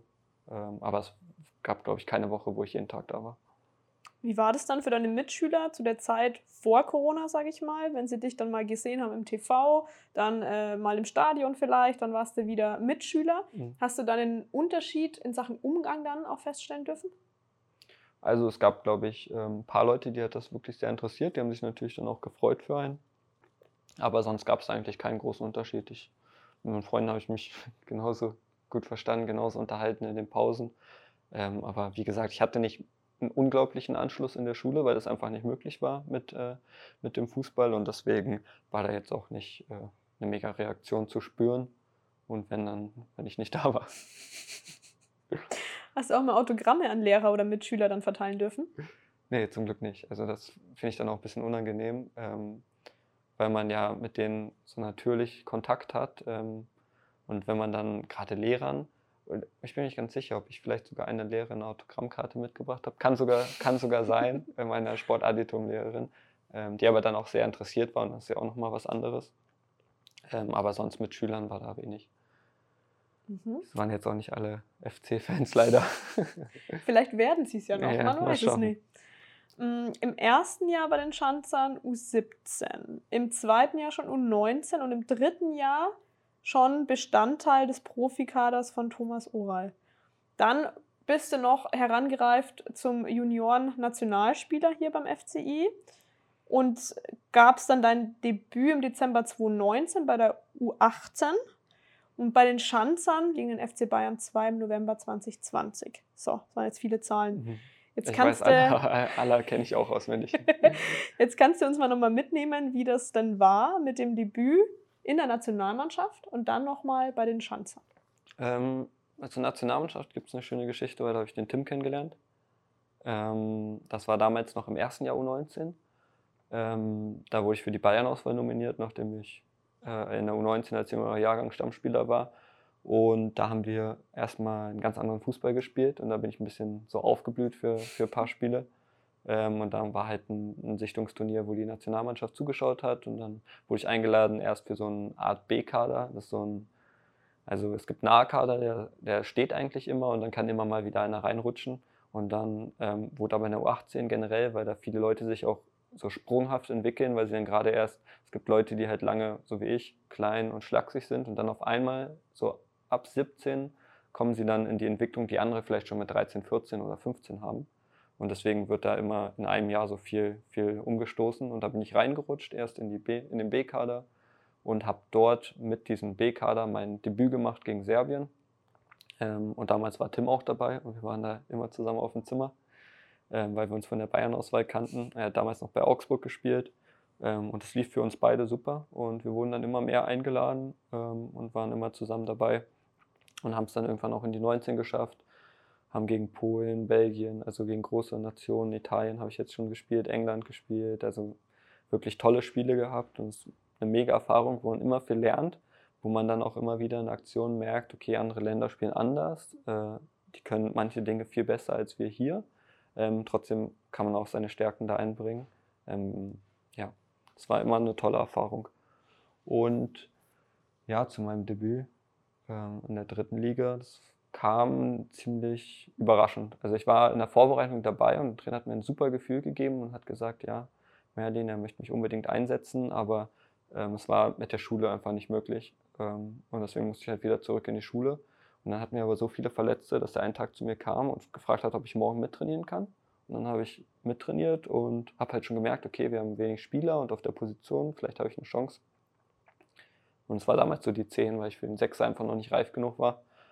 Ähm, und dann hat er mich mitgenommen, aber ich habe nicht damit gerechnet, dass er mich sofort aufstellt. Das war natürlich auch Thomas Oray, der einfach immer was Überraschendes äh, macht und mich da komplett reingeworfen hat. Und wenn man nachdenkt äh, und zurückdenkt, das war die, das beste Spiel, was man hätte nehmen können. Man spielt gegen eine zweite Mannschaft, wo viele körperlich auch noch nicht drittligareif sind, äh, wo ich mich dann vielleicht einfacher tue, Tour und mit einer Mannschaft spiele, die körperlich dem Gegner komplett überlegen war. Ähm, und so war es dann für mich relativ einfach, aber wenn ich zurückblicke, habe ich äh, so viele Sachen in diesem Spiel falsch gemacht. Ich habe das Spiel schon mehrmals angeguckt und dachte mir, ich hätte eigentlich zwei Tore schießen können, ähm, wenn ich mich ein bisschen besser bewegt hätte in den Räumen. Und ich hatte ähm, damals dann auch ein falsches Paar Schuhe an und da kam alles zusammen. Aber ich habe 60, 60 Minuten, glaube ich, gespielt oder 65 habe dann den Fita Ab noch umgegrätscht, eine gelbe Karte geholt und äh, wurde ausgewechselt. Also war es äh, rückblickend das Spiel, das du wahrscheinlich am häufigsten nochmal angeguckt hast, oder? Hm, nicht unbedingt. Also man muss dazu sagen, ich schaue Spiele sehr oft. Ähm, und es gab jetzt, ich, ich zähle es nicht, ähm, wie oft ich dann Spiele anschaue. Meistens halt nur einmal und dann meine eigenen Aktionen nochmal. Aber ab und zu, wenn es tolle Spiele sind oder wenn Spiele sind, wo es ein erstes äh, äh, Debütspiel ist, oder wenn es ähm, wirklich ein Spiel ist, wo ganz viel schief läuft, ähm, gucke ich mir auch noch viel an. Einfach um die Sachen zu visualisieren und dann zu verändern. Und in dem Spiel waren einfach so viele Aktionen, ähm, die ich hätte besser lösen können, wo ich so viel Räume hatte, wo ich auch so überrascht war, dass in der U19 wird auch ganz anders gespielt als jetzt bei den Profis. Ich, und ich war auch jetzt einer, der sich viel einfacher getan hat bei den Profis ähm, als in der U19 ähm, weil einfach die Räume anders sind, jeder spielt anders. Ähm, in der dritten Liga sind die Leute nicht wirklich schnell. Ähm, jetzt im Vergleich zweite Liga ist auch wieder was komplett anderes. Und ja, deswegen, ich habe es mir einfach mehrmals angeguckt und immer wieder gedacht, ah, ich hätte das machen können. Und es kann natürlich auch gefährlich sein, wenn man zu viel hadert, ähm, aber trotzdem hilft es einem total, wenn man visualisiert und dann versucht, die Situation im Kopf nochmal anders zu lösen. Wie stolz waren deine Eltern? ich glaube, sehr stolz. Aber sie waren leider nicht im Stadion. Es war ja generell leider ohne Zuschauer, Mhm. aber im Nachhinein auch perfekt für einen jungen Spieler. Zum Reinkommen die ganze Saison. Ich habe schon gemerkt, in den Spiel gegen Osnabrück, da ist ein ganz anderer Druck da, wenn da 4000 oder es waren nur 2000 in Osnabrück, aber die Stimmung war damals wirklich unglaublich. Wie ist es generell so mit deinen Eltern? Also wenn du jetzt hier spielst in Ingolstadt, wie häufig sind sie dann da und gucken dir im Stadion zu? Äh, Im Stadion sind sie sehr oft, muss man sagen. Also ich kenne viele auch, die auch genauso weit weg sind und wo die Eltern viel seltener kommen. Also die probieren schon fast jedes Heimspiel da zu sein. Ähm, schaffen es natürlich nicht zu jedem Heimspiel ähm, und auch nicht mal als komplette Familie. Es ist oft so, dass nur einer kommt ähm, oder zwei. Ähm, ja, aber versuchen sehr oft zu kommen und dann versuchen wir immer das Wochenende zu genießen. Ähm, genau. Und gerade in der Schulzeit war das für mich dann auch immer so Ruhe. Familie ist da, jetzt muss ich mich nicht nur um Schule kümmern. Ähm, das war auch dann immer sehr schön. Und du hast Geschwister. Wie viele sind's? Zwei kleine Brüder. Haben die jetzt auch Merlin als das große Fußballvorbild? der ganz Kleine rennt immer mit meinem Trikot rum, aber äh, der spielt Handball. Also da kann ich ihm, glaube ich, nicht so viel beibringen. Und mein mittlerer Bruder hat Fußball gespielt, ähm, war jetzt aber ein Jahr in Amerika und hat da ganz viele Sportarten ausprobiert. Und ich glaube, am besten hat ihm jetzt am Ende American Football gefallen. Äh, was er dann machen wird, keine Ahnung. Ähm, er hat auch ein bisschen eine andere Statur als ich. Ich wäre, glaube ich, auch beim American Football jetzt nicht so gut aufgehoben. Kann ich mir jetzt auch nicht so gut vorstellen, ja. Ja. Dann hast du ja aktuell bisher 20 Drittligaspiele absolviert. Wir bleiben jetzt den Zahlen ein bisschen treu. 26 Zweitligaspiele bestritten. Das Ganze alles trotz Abiturstress, ja auch mit den Relegationsspielen, das hast du schon angesprochen, Mhm. gegen Osnabrück hier zu Hause und natürlich auch an der Bremer Brücke. Was war jetzt, wenn du so ein paar Monate, paar Wochen zurückblickst, die beeindruckendste Kulisse oder vielleicht auch das besonderste Tor oder die besonderste Szene? Ah, Ganz viele. Es gibt so viele Situationen, ähm, die einem in, in Erinnerung bleiben. Ähm, das erste, was mir jetzt sogar eingefallen ist, ist das Tor von Fitschow gegen Bremen. Das war, weil ich direkt dahinter stand und das genau, genau beobachten konnte. Ähm, und wir halt einfach einen Punkt mitgenommen haben und generell in Bremen zu spielen war unglaublich vor den ganzen Zuschauern. Ähm, aber sonst, mein erstes Tor wird auch immer, immer so ein Moment sein, der festgebrannt ist im Kopf, wo Jensa einen schönen Ball auf mich spielt und ich komplett frei stehe und den Ball nicht mal richtig treffe, weil er irgendwie reingeht. Ähm, sonst selber habe ich leider nicht so viele Tore gemacht. Das will ich äh, in Zukunft natürlich auch ändern. ähm, aber sonst gerade Tore von anderen ähm, bleiben immer in Erinnerung und gerade von Fitschow die Tore, weil ich mich immer noch so sehr für ihn gefreut habe. Ähm, und in Bremen war auch ein besonderes Spiel, weil wir da alle ein gutes Spiel gemacht hatten und auch wirklich gegen super Gegner gegenhalten konnten. Ähm, wir hätten das halt nur in den Spielen dann ein bisschen konstanter abrufen müssen. Das war, hat dann nicht funktioniert. Und ähm, Osnabrück ist mir natürlich ähm, im Kopf geblieben.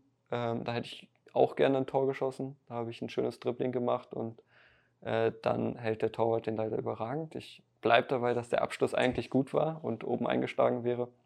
Aber er kriegt halt noch die Finger dran. Ähm, aber wir sind trotzdem aufgestiegen. Und vielleicht wäre es auch viel zu viel drumherum geworden, hätte ich den Ball damals reingeschossen. Weil äh, so war Fitschow der Aufstiegsheld. Ich glaube, der kommt damit ganz gut zurecht. Äh, und dann hatte ich da so nicht so viel Last auf den Schultern, dass ich das Tor geschossen hatte. Weil du ja dann auch noch äh, Thema Abi ganz oben auf der Agenda hattest. Generell, wie hast du das geschafft? Also das hat mich echt immer beeindruckt. Du warst hier beim Training, du warst beim Spielen dabei und dennoch hieß dann, ja, Merlin ist jetzt mal kurz weg, der muss jetzt schnell sein Abi schreiben. Also wenn ich da an mich zurückdenke, ich war ja da so verkopft.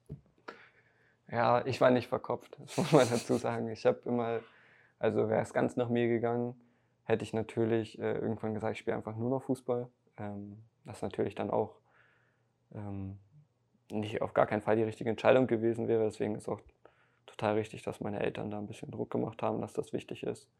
Ähm, aber damals auch mit dem Gefühl, wo ich meine ersten Spiele hatte, war für mich im Kopf nur noch Fußball und Schule war einfach nur mein Ziel, dass ich das irgendwie schaffe und äh, auch so durchkomme, dass alle anderen damit zufrieden sind.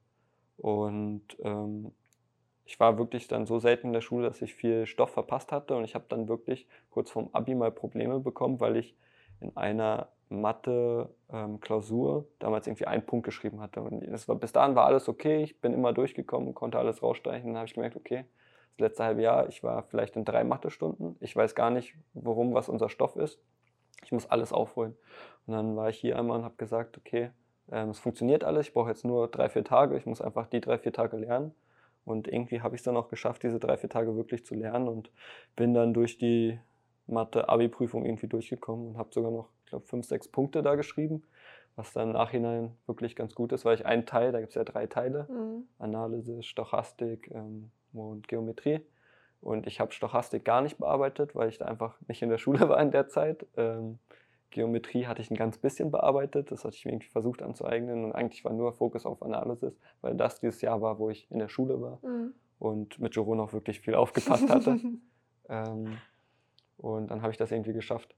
Und sonst war das immer irgendwie versuchen, sich durchzuschmuggeln. Also es waren ja auch Fächer, Englisch, Deutsch. Also manche Leute lernen dafür viel, aber ich denke mir, Englisch, ja, das ist auch nicht mein, mein Lieblingsfach, aber viel lernen kannst du dafür ja auch nicht. Da gehe ich lieber ins Training und versuche äh, mit irgendjemand Englisch dort zu reden. irgendwie mit dem Paulsen, Björn Paulsen damals sich zu unterhalten oder irgend sowas. Das wird mir, glaube ich, mehr helfen, als wenn ich jetzt zu Hause sitze und versuche Englisch zu lernen. Ähm, und Deutsch äh, hat mir mei meistens eigentlich eh gelegen. Ähm, deswegen war das kein Problem. Ja, und so, ich habe dann halt gesagt, am Freitag damals hatte ich meine Englisch-Abi-Prüfung. das war die letzte Abi-Prüfung und dann war eigentlich Schluss. Ähm, und dann war am nächsten Tag 1860 München und ich war nicht im Training.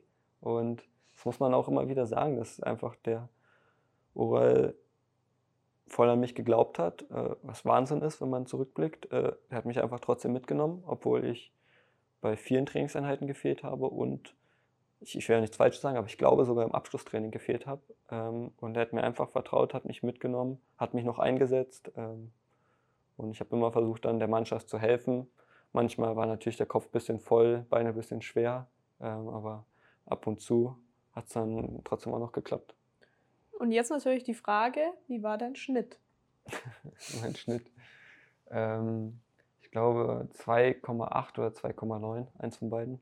Da hast du dich aber dann wirklich ordentlich durchgemogelt, oder? ich bin irgendwie unter 3,0 geblieben. Ähm, ja, natürlich hätte gerne ein besseres Abi gemacht. Ich, man weiß auch nicht, aber in Brandenburg hätte ich vielleicht auch Richtung 2,0 schaffen können. Ähm, aber da weiß man auch nicht, wie sich alles mhm. entwickelt hat. Im Endeffekt ist es jetzt so völlig okay und ich glaube, ich kann durch manche, ähm, dadurch, dass ich Nationalspieler war, kann man ein bisschen was abziehen und dadurch, dass ich gleichzeitig schon Profi war, da muss man sich dann auch mal informieren. Da kann man, wenn man sich dann bewirbt, irgendwo, glaube ich, sogar mit einem richtig guten Abi bewerben. Ähm, weil ich ja doch schon einiges da um die Ohren hatte und das wird dann auch begünstigt. Ja, als Leistungssportler wird dann eine gewisse Anzahl abgezogen. Das stimmt. Also heißt, du hast eventuell noch vor zu studieren. Ich wollte äh, jetzt eigentlich letzte Saison anfangen, Psychologie als Fernstudium zu machen, ähm, habe aber dann auch gemerkt, dass das nicht funktioniert, weil ich auch jemand bin, der wirklich äh, ein komplettes Leben halt Fußball unterordnet und dann alles versucht neben dem Platz ähm, zu machen und dann vergeht so viel Zeit, dass man keine Kraft mehr hätte, um noch ein Studium zu machen. Und ich kannte das ja aus der Schule, dass das einfach nicht so funktioniert hat, dass manchmal dann die Leistungen halt nicht gestimmt haben, wenn man in der Schule war oder noch viel andere Sachen zu tun hatte. Deswegen habe ich es dann gelassen, aber an sich ist der Plan schon irgendwo, irgendwann zu studieren. Ähm, ist halt die Frage, nur was und ähm, was ich dann machen möchte. Aber ich glaube, das wird sich dann noch entwickeln. Ähm, meine Eltern würden sich natürlich freuen, wenn ich Medizin studiere. Mhm. Beide Mediziner haben das auch ein paar Mal erwähnt. Ähm, und ich glaube, sogar mit ein paar Wartesemestern oder so wäre das irgendwann auch möglich, weil ich auch doch noch hoffentlich lange Fußball spiele. Ähm, aber ob das dann der größte Wunsch ist, muss man noch schauen hast ja noch ein bisschen Zeit auf jeden Fall, dir da Gedanken zu machen. Du bist dann ausgezogen aus dem Internat, hattest dann in der Nähe vom, vom Oldtimer Hotel deine Wohnung, wohnst aber jetzt ja bekanntlich nochmal woanders, aber nicht alleine, glaube ich jetzt. Ja, also ähm, wir haben jetzt ein Jahr zusammen gewohnt mit meiner Freundin, sind zusammengezogen, haben uns in der Schule damals kennengelernt ähm, und haben dann ziemlich schnell, würde ich mal sagen, entschieden, okay, wir ziehen zusammen, auch noch relativ jung, ist auch nicht typisch. Ähm, aber es hat, war wirklich ein wunderschönes Jahr. Es hat äh, alles gepasst und natürlich muss man sich auch daran gewöhnen, auf einmal wieder eine Person im Haus, Haushalt zu haben, mit der man sich teilen muss und absprechen muss. Ähm, aber das denke ich, am Ende hat es gut gepasst und jetzt gerade, wo wir uns eingegroovt haben, wird sie jetzt woanders studieren, äh, muss ich mich jetzt wieder umgewöhnen, aber ähm, ja, gehört auch dazu und das werden wir auch wieder schaffen. Aber das war wirklich ein tolles Jahr. Also sie ist jetzt weggezogen zum Studium? Äh, zurzeit ist sie gerade in Kanada. Oh. Ähm, Sie ist für sechs Wochen dort im Urlaub, weil sie hat mal ein Auslandsjahr gemacht in Kanada, kennt die Gastfamilie dort und hat jetzt viel gearbeitet das Jahr und viel Geld gespart und damit sie jetzt nach Kanada gereist. Und dann kommt sie zurück und geht mit Studium weiter oder fängt sie jetzt an erst? Äh, dann geht's äh, los. Ähm, also gerade im September wird starten und sie wird ja, Mitte, Mitte August dann hier ausziehen, ähm, Sachen packen und dort ähnlich wie ich in so ein Zwei-Zimmer-Apartment gehen. Ähm, auch wird eine tolle Erfahrung für sie sein ähm, und ja, kann sie bestimmt auch viel mitnehmen. Wo ist dort? In Zwolle, äh, in, in den Niederlanden. Okay, das ist dann aber schon ein Stückchen. Auf jeden Fall. Aber wenn man will, bekommt man auch das hin. Aber dennoch jetzt die Frage, du hast gesagt, ihr musstet euch so ein bisschen eingrooven, dann teilt man sich ja auch so die Sachen im Haushalt ein bisschen auf. Der eine räumt vielleicht den Geschirrspüler aus, der andere bringt den Müll raus, wie auch immer. Gibt es da irgendwas, was du so gar nicht abkannst?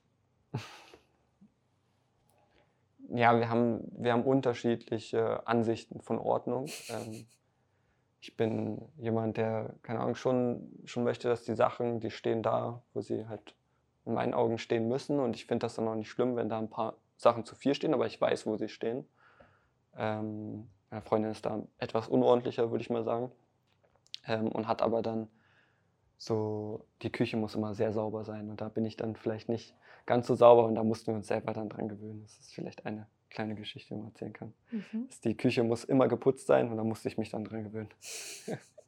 Äh, Haushaltstipps, hast du die damals von daheim bekommen? So ein bisschen an die Hand oder hast du da eher YouTube aufgemacht? Ich glaube, alles irgendwann selber gelernt, viel falsch gemacht. Es ist wie im Fußball. Ähm, wer die meisten Fehler macht, der lernt am meisten. Ich glaube, da kann ich im Fußball auch ein Lied von singen. Ich glaube, ich habe viele Spiele die meisten Ballverluste oder die meisten verlorenen Zweikämpfe, aber genau deswegen äh, werde ich irgendwann, denke ich, mehr Zweikämpfe gewinnen. Ähm, und das Gleiche wird es mit dem Haushalt auch sein. Irgendwann werde ich den äh, hinkriegen, denke ich, weil ich da auch immer viel falsch mache. Äh, manchmal vergesse, wenn die Mülltonnen abgeholt werden oder irgendwas anderes. Aber irgendwann kriegt man das auch hin. Mit Sicherheit. Was aber jetzt auch noch in die Kategorie mit reinfällt, sind das Thema Gerüchte in den Medien zu deiner Person ähm, bezüglich eines möglichen Abgangs. Wie geht man als junger Spieler mit solchen Gerüchten um? Ist ja auch nicht das erste Mal, dass man sowas über sich liest. Ähm, oder auch anders gesprochen, wie geht man mit Kritik in der Presse als junger Spieler um? Ähm, also Anfang erstmal zu dem Interesse. Also vor einem Jahr, äh, wo ich hier längerfristig unterschrieben habe, war trotzdem mein Ziel. Man wusste dann natürlich nicht, wie es läuft, aber gut zu spielen natürlich. Und ich habe selber immer das Potenzial in mir gesehen, irgendwann in der Bundesliga zu spielen. Ähm, und dann durch wirklich ein paar gute Rückrundenspiele, wo ich dann noch meinen Satz in der, auch in, in der Wintervorbereitung gemacht habe, wo ich viel an mir, mir gearbeitet habe und Sachen verbessert habe, die man dann auch auf dem Platz gesehen hat, kam dann das Interesse. Und das dann über langen Zeitraum war das nicht in den Medien, es kam dann irgendwann anders erst. Und zuerst war das natürlich total entspannt, dass das nicht in den Medien stand, ähm, weil man sich dann einfach viel ruhiger auf sein eigenes Spiel konzentrieren kann. Und jetzt die letzten Tage ähm, ist das natürlich ein bisschen in die Medien gekommen, aber ähm, es ändert nichts an meiner Situation. Ähm, ich möchte irgendwann in der Bundesliga spielen. Ähm, wann das passieren wird, das wird man sehen. Ähm, aber ich kriege natürlich jetzt häufig die Fragen und ich weiß auch nicht mal, was ich dann sagen soll, weil ich wirklich nichts da, ne, dazu äh, selber dann sagen kann. Aber mit dem Konzentrieren auf das Spiel, ähm, es stört schon, ähm, weil man von allen Seiten, auch von Leuten, die man da nicht so kennt, immer diese gleiche Frage bekommt und Mhm. keine Antwort drauf hat. Ähm, aber ich habe eh davor schon immer viel meditiert und jetzt in den letzten Tagen das wirklich verstärkt, weil äh, man wirklich ähm, ruhig bleiben muss, im Moment bleiben muss und immer diese Fragen zur Zukunft sind genau das, was man ein, was total rauswirft aus der ganzen Sache. Dass ich jedes Mal wieder denke, okay, was ist nächsten Tag, was übernächsten Tag oder was ist im nächsten Jahr, ähm, was im nächsten Spiel. Ähm, und deswegen habe ich einfach ganz viel versucht, äh, bei mir zu bleiben, ähm, innere Ruhe zu finden, im Moment zu sein. Ähm, Und auch allein im Training ähm, gelingen dir dann viele Sachen nicht so, wie du das gerne hättest, sondern einfach mal wieder tief einzuatmen, Atem zu spüren und dir mal wieder zu sagen, ist okay, so wie es jetzt passiert und ruhig bleiben und alles andere wird sich von alleine klären. Da kann man selber dann immer wenig machen. Man, man fließt einfach so mit und man darf da gar nicht äh, in die Position sich selber reinbuxieren, dass man da jetzt irgendwelche Entscheidungen trifft oder äh, irgendwelche Antworten an irgendwelche Leute gibt und denen irgendwelche Versprechungen gibt oder mhm. so, weil das kann man gar nicht. Das wird einfach geschehen. Jetzt ist es bei der Presse ja eins der, ich würde mal sagen, am häufigsten gefragten Themen, wenn bei uns jetzt irgendwelche äh, Presseanfragen aktuell reinkommen. Wie ist es bei deinen Kumpels? Fragen die dich das auch? Ähm, Merlin, wo spielst du in einem Jahr? Oder lassen die dich mit dem Thema komplett in Ruhe? Nein, in Ruhe natürlich nicht, weil die lesen das auch und wollen es dann natürlich auch wissen. Ähm, aber ich kann denen genauso wenig Antwort geben wie anderen. Ich werde immer sagen können, nur ich möchte in die Bundesliga. Ähm, wann das passieren wird, keine Ahnung. Ähm, ich denke, ich habe das Potenzial dazu.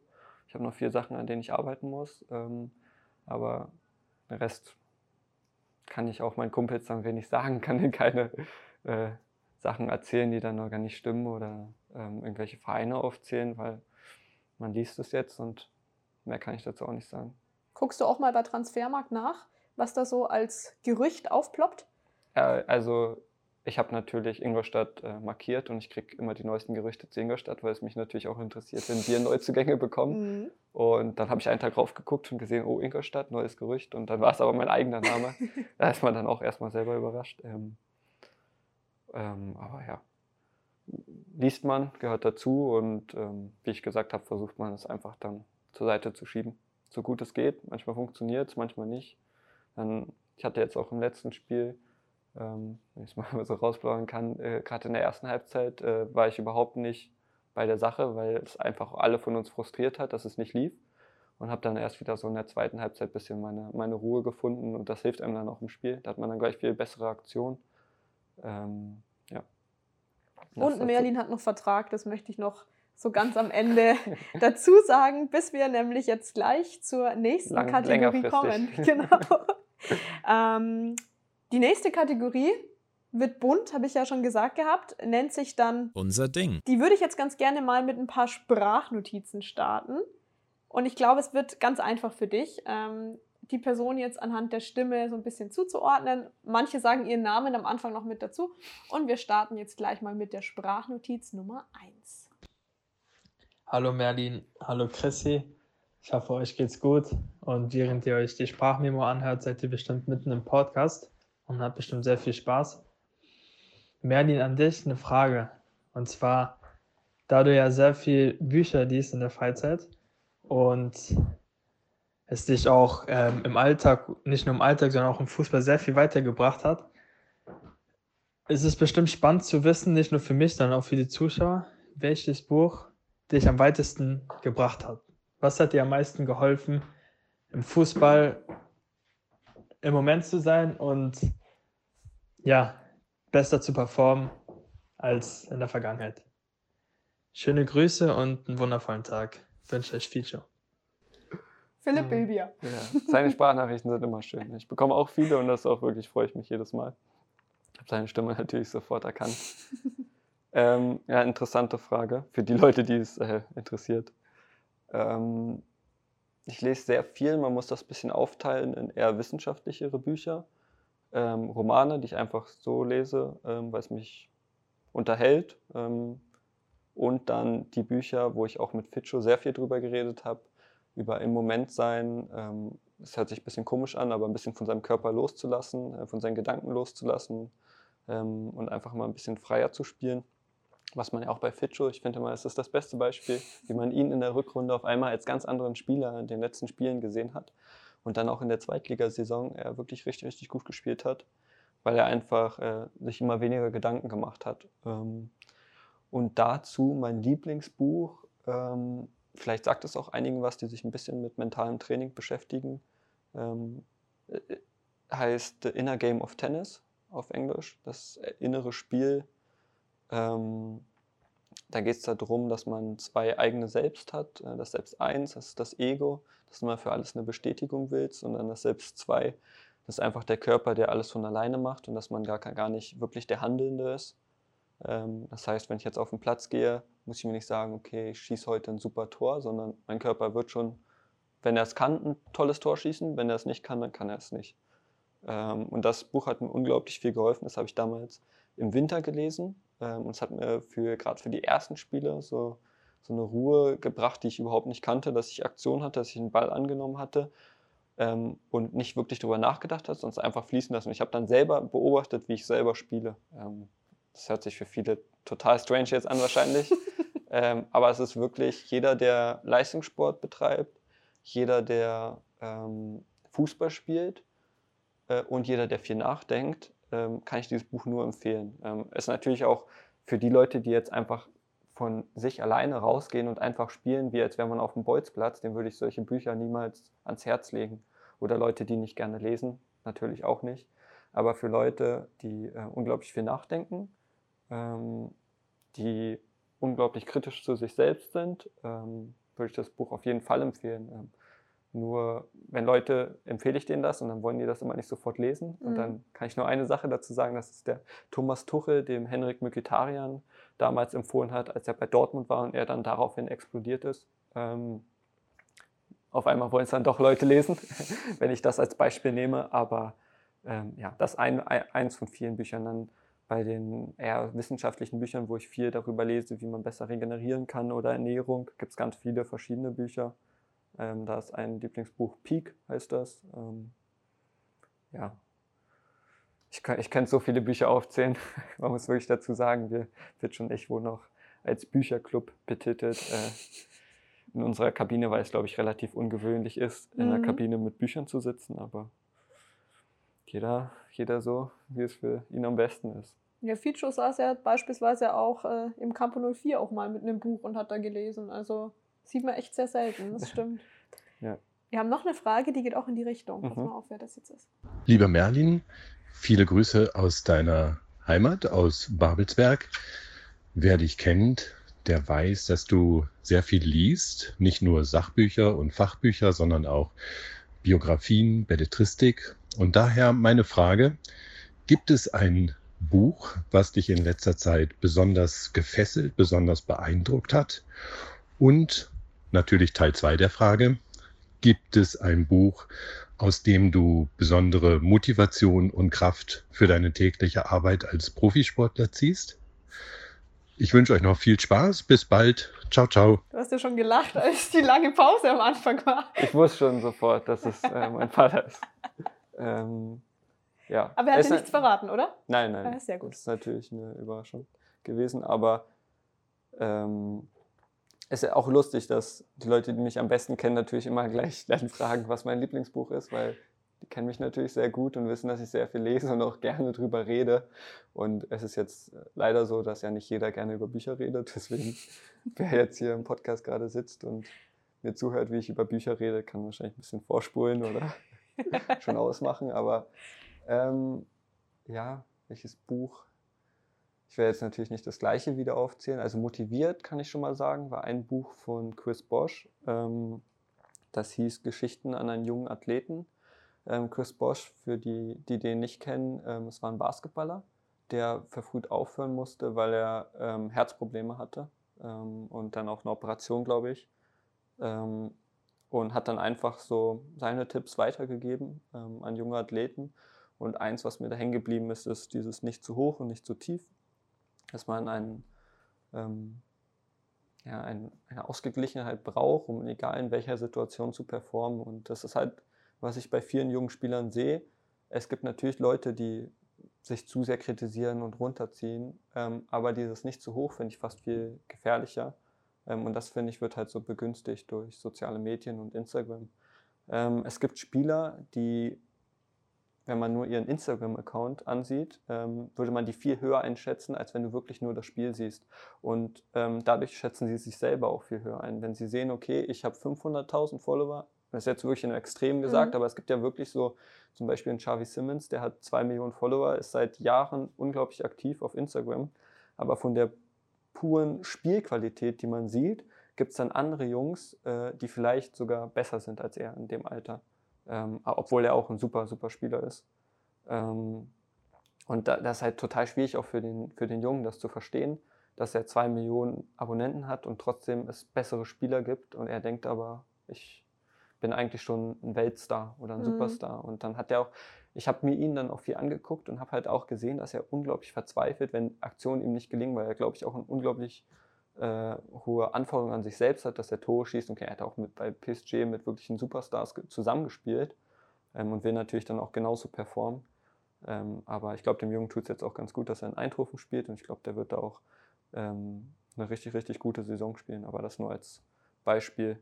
Ähm, und Chris Bosch hat auch noch gesagt, dass man den Geist kultivieren soll, dass man neben dem, neben dem Fußball noch was anderes machen soll. Ähm, bei mir ist das natürlich das Lesen. Können auch einen Bücherpodcast ja, mal machen. Man muss, also ist jetzt nicht so, dass ich nach Hause gehe und äh, mich hinsetze und nur lese. Also ich bin immer noch auch ein, ein normaler Junge. Ich gucke manchmal auch Netflix. Ich mache auch was mit Freunden. Ich sitze nicht den ganzen Tag alleine zu Hause. Du bist äh, kein Nerd, willst du damit sagen? Ja, oder? genau, Gut. das will ich damit sagen. Ähm, aber es ist in der Kabine, jeder kennt mich dafür, dass ich immer mit einem Buch umlaufe. Ähm, und manchen Leuten hilft es einfach. Ähm, und ich lerne einfach unglaublich viel dadurch. Ähm, andere hören sich einen Podcast an und lernen dadurch unglaublich viel. Und dann, deswegen auch zu, zum Anfang zurück. Ich habe mir leider noch nie einen Podcast angehört, weil ich einfach nicht der Typ dafür bin. Ähm, vielleicht werde ich es jetzt mal machen. Aber deswegen einfach immer das Lesen und ja welches Buch mich jetzt gefesselt hat. Ich muss ehrlich zugeben, fast jedes Buch, gerade bei Romanen, wenn ich die lese. Ich habe irgendwie, also habe ich das Gefühl, dass ich unglaublich gut visualisieren kann. Ähm, und es kommt auch daher, dass ich einfach empfänglich bin, auch für Wörter, die geschrieben sind, die mhm. ich dann ähm, einfach so als Geschichte vor mir sehe. Andere Leute sind viel empfänglicher für, für Netflix-Filme, für generell für Filme. Ähm, da bin ich dann nicht so empfänglich wie, wie beim Lesen. Das ist einfach ein Unterschied. Und deswegen fesseln tun mich viele Bücher. Gut, dann machen wir mal weiter. Jetzt kommt keine Bücherfrage. also ich hätte, ich hätte alle, noch können, eine Bücherfrage. Alle können einmal beruhigt durchatmen. Ja, ich, ich hätte tatsächlich noch eine dritte Bücherfrage okay. gehabt, aber die Person hat mir noch eine zweite Frage geschickt. Und dann nehmen wir lieber die zweite Frage. Und dann nehmen wir lieber die zweite Frage. ich genau. habe genug über Bücher aber geredet. Aber die kommt jetzt noch nicht. Also die kommt okay. als vierte, die ich meine. Jetzt kommt noch eine andere. Ja, servus Merlin. Hier ist Patrick Haupt, dein erster Schanzertrainer. Ähm, an das damalige Scouting und Tonzer-Format kann ich mich noch genau erinnern. Äh, Im Jahrgang 2002 waren circa 25 Spieler auf dem FCI-Trainingsgelände ähm, zum Vorspielen vor Ort. Der einzige, der mir als damaliger U17-Bundesliga-Trainer für mein Team aufgefallen war, warst du, Merlin. Relativ groß gewachsen, mit einer ordentlichen beidfüßigen Technik, guter Spielübersicht und Dynamik, allerdings auch mit keiner ersichtlichen ausreichenden Muskulatur und zwei Streichhölzer als Beine. Sebastian Knosp und ich äh, haben in dir ein noch verborgenes, großes Entwicklungspotenzial gesehen und dich dann zeitnah aus Babelsberg verpflichtet. Es war schön, dich bei deinen ersten Karriereschritten zu begleiten und ich hoffe, dass du noch eine lange erfolgreiche und verletzungsfreie Spielerkarriere vor dir hast. Jetzt aber zu meiner persönlichen Frage an dich. Nun bist du ja bereits ein paar Jahre in Ingolstadt ansässig und du hast sicher die kulinarische Lebensqualität der Oberbayern mitbekommen. Was ist dein bayerisches Leibgericht und wer bereitet dies für dich zu? Viele Grüße und bis bald. Ich muss sagen, als ich die das erste Mal gehört habe bei den Streichholzbeinen, da musste ich sofort an die Hosenthematik denken, wenn Ficho und du so in der vergangenen Saison eure Trainingshosen anhattet und einfach mal so viel Socken rausgeschaut haben und die waren einfach viel zu kurz immer. Ja, also man muss Puma muss man da auch mal vielleicht anfragen, dass sie auch Hosen produzieren, die unseren Beinen gerecht sind. Ähm, die sind halt irgendwie auch noch ein bisschen eingegangen und es gibt halt einfach leider keine Hosen, die so lang sind, aber dann nicht doppelt so breit für unsere Beine. Aber wir, wir arbeiten wirklich hart daran. Wir waren letztes Jahr unglaublich viel im Kraftraum, ähm, auch wenn man das nicht immer direkt sieht, aber wir machen unglaublich viel Krafttraining. Aber das glaube ich einfach von den Anlagen ist man da einfach als Typ äh, ein bisschen anders äh, als viele andere, die nur Gewichte anschauen und auf einmal schon doppelt so dicke Beine haben. Ähm, aber trotzdem glaube ich, ähm, so wie Herr Kaup mich damals gesehen hat und so wie ich mich dann doch entwickelt habe, habe ich meine Streichholzbeine vielleicht ein bisschen, bisschen gekräftigt. Aber das muss man wirklich sagen damals. Ich bin auf einmal gewachsen und Muskulatur ist halt nicht mitgewachsen. Und hoffentlich, ich hoffe immer, dass jetzt Schluss ist mit dem Wachsen und dass dann das Wachsen dazukommt. Der jetzt hat er eine Frage gestellt gehabt, ne? die haben Mhm. wir jetzt voll ausgeklammert. Ja, voll ausgegangen, weil das so amüsant war mit den Streichholzbeinen. äh, Thema kulinarische Köstlichkeiten in Ja. Bayern. ah, okay. Ja, das, ähm, also am Anfang, wo ich hier hingekommen bin, war ich noch kein Veganer, Vegetarier. Bin ich jetzt auch nicht direkt, aber ähm, ich versuche mich wirklich fast ausschließlich vegetarisch zu ernähren und eigentlich auch vegan. Ähm, also meine Freundin und ich haben zu Hause nur vegan gekocht, aber es ist ja so, dass man auch manchmal außerhalb ist. Und deswegen habe ich dann da doch auch schon, deswegen kann ich nicht sagen, ich bin Veganer und ich will das auch gar nicht sagen. Ich will mich da selber auch gar nicht eingrenzen, weil wenn ich irgendwo hingehe und es wirklich ein super gutes Biofleisch oder sonst was gibt, dann esse ich das auch sehr gerne, weil mir das auch, auch gut tut. Ähm, aber damals war mein Leibgericht hier in Bayern, ich weiß nicht mehr, ob das überhaupt bayerisch äh, ist, ein Holzfällersteak. Äh, fand ich immer super damals mit Bratkartoffeln. Aber ähm, sonst bin ich da nicht so bewandert, weil ich einfach ganz wenig äh, Fleisch esse. Und ich habe ähm, jetzt aber zum Beispiel auch oben gab es ein Weißwurstfrühstück vom, vom Mike, ähm, weil er Geburtstag hatte und auch noch Vater geworden ist. Und da habe ich dann auch Weißwürste gegessen, die waren auch lecker. Also Mhm. Also isst du auch mal Fleisch. ab und zu, aber wirklich, wirklich selten. selten. Und ich äh, will halt dann auch mal nicht irgendwo hinkommen und sagen, okay, ich esse das nicht. Ähm, und das Ding ist auch, ich muss ja auch was essen. Ähm, sonst kehre ich wieder zu den Streichholzbeinen zurück. äh, also da muss ich wirklich darauf achten, dass ich wirklich immer sehr, sehr viel esse. Auch wenn andere Leute oben mit mir essen, die bestellen ein Gericht und ich muss halt immer zwei Gerichte bestellen. Also einmal Nudeln und dann noch einmal Kartoffeln mit Gemüse und noch irgendwas anderes. Aber so, so ist halt die Genetik von mir. Okay, also Käsespätzle sind jetzt nicht dein Favorite in Bayern oder isst der auch mal? Esse ich auch mal, aber ist auch nicht mein Favorite, weil auch gerade Käse und gerade so, wenn es so deftig ist, das sind alles Sachen, die ich selber gemerkt habe, die spürst du. Also dein Körper spürt das. Und wenn du eher leichtere Gerichte oder vegan ist einfach so eine, so eine leichte Ernährung, äh, du bist viel, viel leichter auf dem Platz. Ähm, ja, das spürt man einfach. Da kann jeder mal für sich selber ausprobieren. Manche spüren das überhaupt nicht, aber ich spüre das total. Ähm, und deswegen habe ich das dann irgendwann auch fast konsequent so durchgezogen. Jetzt, wenn du in der Sprachnotiz gut hingehört hast, da fiel ja noch ein Name. Mhm. Vielleicht kommt jetzt von der Person was. Auf jeden Fall. Servus Merlin, Sebastian Knosch hier. Du hast ja damals, soweit ich mich erinnere, ähm, eine Woche bei uns mittrainiert, bevor wir dich verpflichten konnten. Ähm, Vielleicht willst du noch mal kurz was zur Anreise, Unterkunft und so weiter in dieser Woche sagen. Ähm, Würde mich noch mal brennend interessieren, ob du das alles noch auf dem Schirm hast. Ich soll sagen, Stichwort Campingbus. Ja, ich hatte es ja vorhin Ja. sogar schon erwähnt gehabt. Äh, er weiß natürlich auch eine super Frage. Er weiß das natürlich noch ganz genau. Ähm, wir sind mit einem Campingbully aus Schweden hier angereist. Ähm, und ich bin dann halt von unserem Campingplatz zum Trainingsplatz. Ähm, und ja, wir sind auch hier zu den Vertragsgesprächen mit unserem Campingbully vorgefahren. Ähm, waren dann der einzige Campingbully hier, sonst waren da nur Audis. Aber das, mich hat das nicht wirklich gestört. Vielleicht am Anfang habe ich mir darüber Gedanken gemacht. Aber es gehört zu, zu uns als Familie, zu mir. Und es war einfach auch, weil wir das ja, wie ich erzählt hatte, gelegt hatten, so mit dem, so mit dem Urlaub, ähm, dass es nur so möglich war. Ähm, und ja, so haben sie uns dann alle gleich so kennengelernt, wie wir sind. Dass wir alle zusammen mit dem Campingbully in Urlaub nach Schweden und Norwegen fahren. Macht ihr immer noch bei deiner Familie? Ähm, jetzt waren sie gerade in den USA, um meinen Bruder abzuholen, weil Mhm. der ein Auslandsjahr gemacht hat dort. Ähm, aber muss dazu sagen, dass es der letzte Urlaub war, den wir alle zusammen gemacht haben, weil ich seitdem selber auch außer drei, vier Tage nicht einmal im Urlaub war, ähm, seitdem ich hier bin, weil es nie möglich war mit Schule und Fußball, weil der Fußball sich immer so überschnitten hat mit den Ferien, dass man wirklich keine wirkliche freie Zeit hatte. Entweder du warst in der Schule oder man war halt auf dem Trainingsplatz und deswegen hatte ich jetzt, bis ich zu den Profis gekommen bin, eigentlich keine freie Tage. Und jetzt war halt die doofe Situation, dass ich mich genau, wo die Sommerferien waren, verletzt Mhm. habe und ich einfach dann in der Reha arbeiten musste. Äh, sonst hätte das nicht funktioniert, dass ich am ersten Spieltag wieder auf dem Platz stehe. Hast du wenigstens schon Pläne, wenn jetzt dann zum Beispiel im November äh, die Zwangspause auf uns zukommt? Äh, nicht wirklich. Ähm, ich glaube, ich bin da auch, äh, ich habe überhaupt gar keine hohen Ansprüche. Ähm, bei mir, bei so freien Tagen reicht es mir auch, wenn ich einfach nach Hause fahre, nach Potsdam.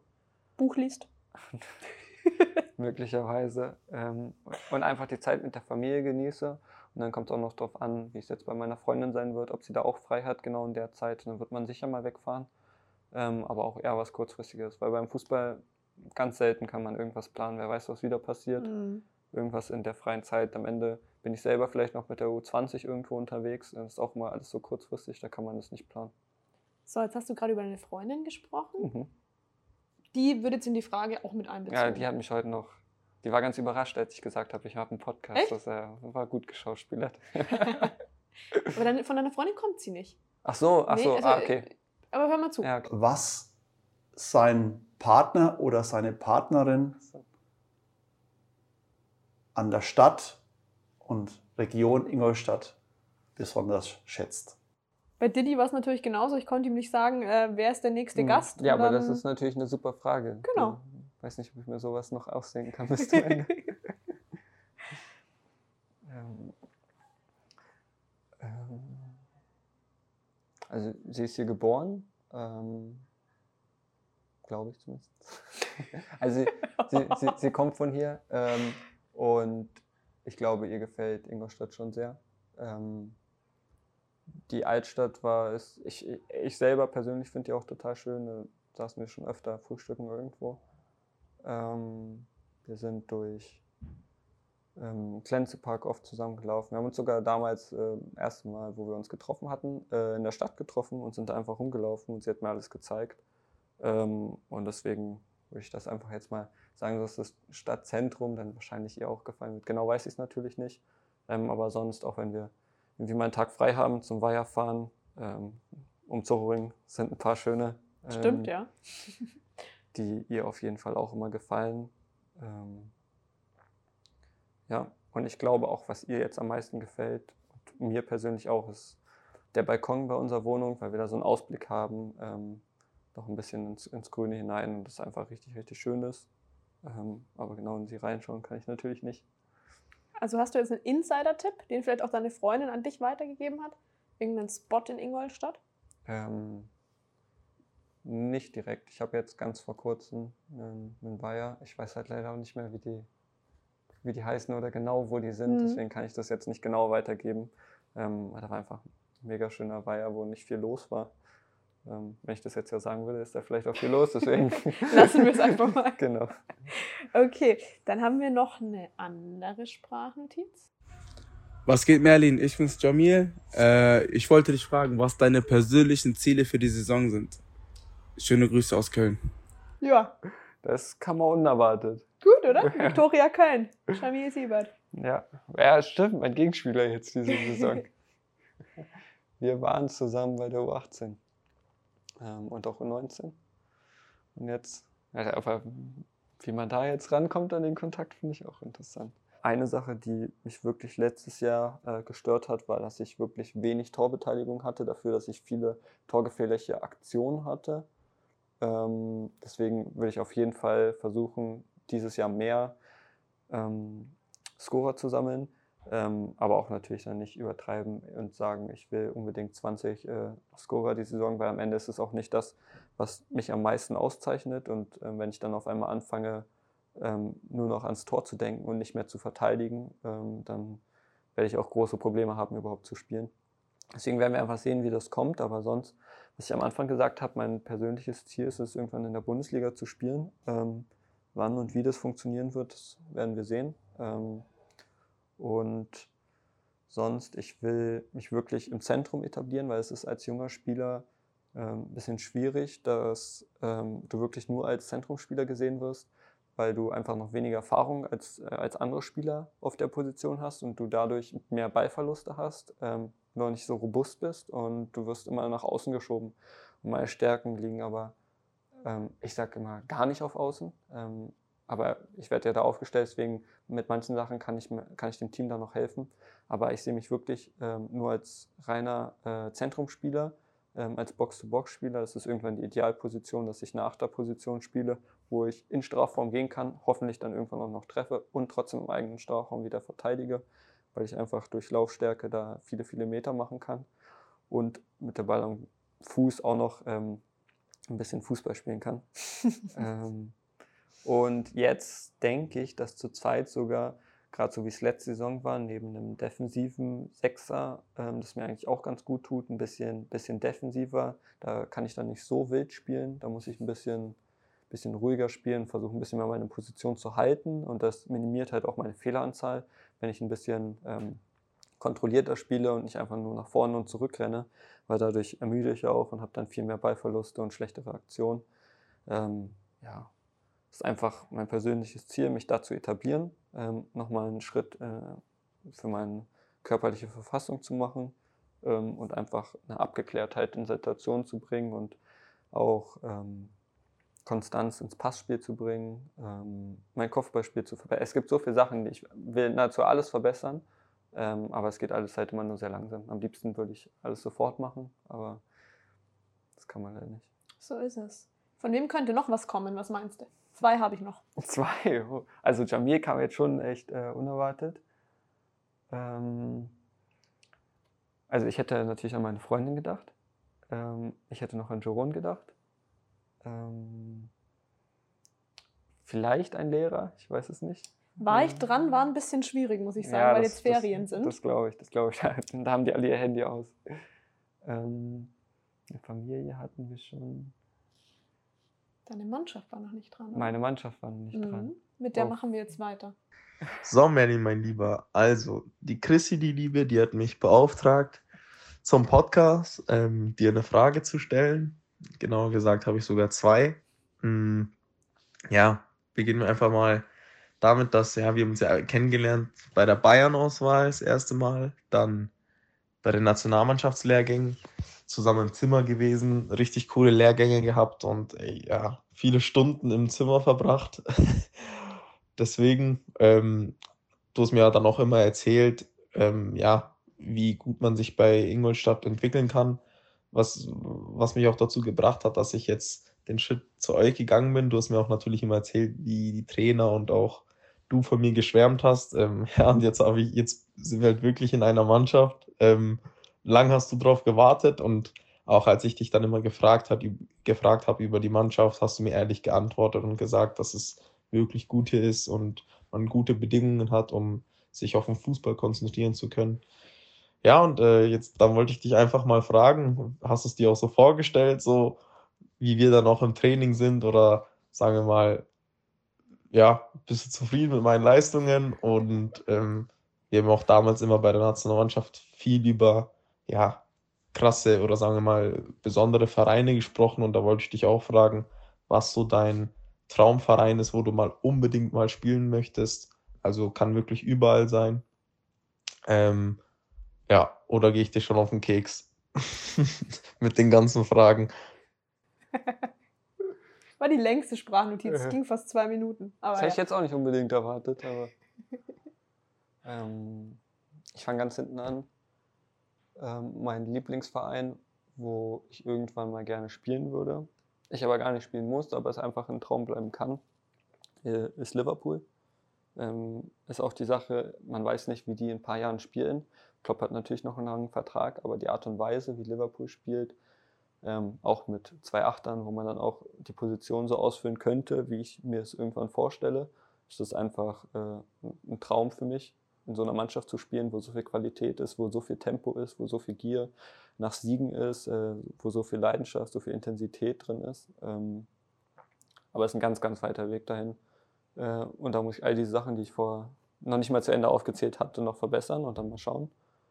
Ähm, ob ich mit seinen Leistungen zufrieden bin, ja. Also ich finde, Tim ist ein überragender Spieler und es gibt nichts Schöneres, als mit einem Spieler wie Tim im Zentrum zusammenzuspielen weil er, sage ich ihm auch immer wieder, damit er das auch immer weiter macht, ähm, wenn er einen hohen Ball bekommt oder ein Ball auf ihn zukommt und er merkt, okay, er hat einen Gegner am Rücken oder er kriegt ein bisschen Druck, er spielt immer mit einem Kontakt zu einem weiter.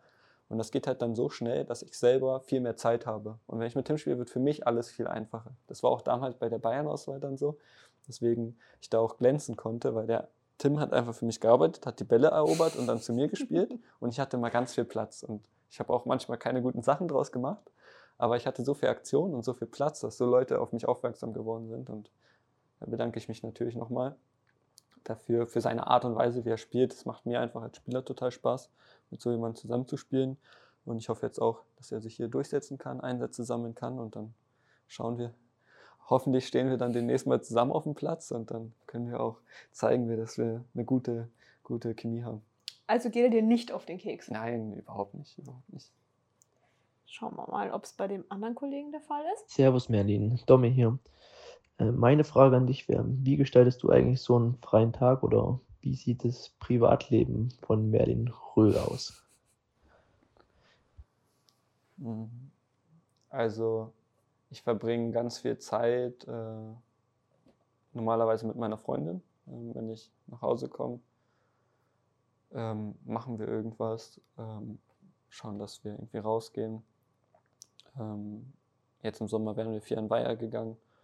Ähm, wir gehen ab und zu essen, aber eigentlich koche ich auch mega gerne. Ähm, ist nicht so, dass nur sie kocht. Ähm, also jetzt, wo ich viel Stress hatte mit, mit dem Fußball, hat sie dann auch schon ab und zu gekocht. Aber eigentlich bin ich der, der mal mehr gekocht hat.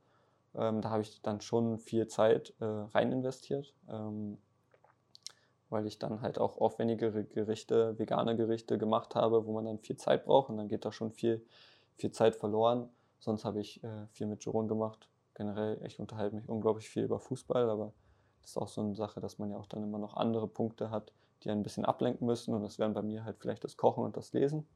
Dass ich da versuche, ein bisschen vom Fußball Abstand zu nehmen, aber es könnte auf jeden Fall noch mehr sein. Aber ich bin wirklich mit dem Kopf 100% nur beim Fußball und wenn ich nach Hause gehe, manchmal gehe ich noch die Trainingseinheiten durch und ärgere mich darüber, dass ich irgendwas falsch gemacht habe.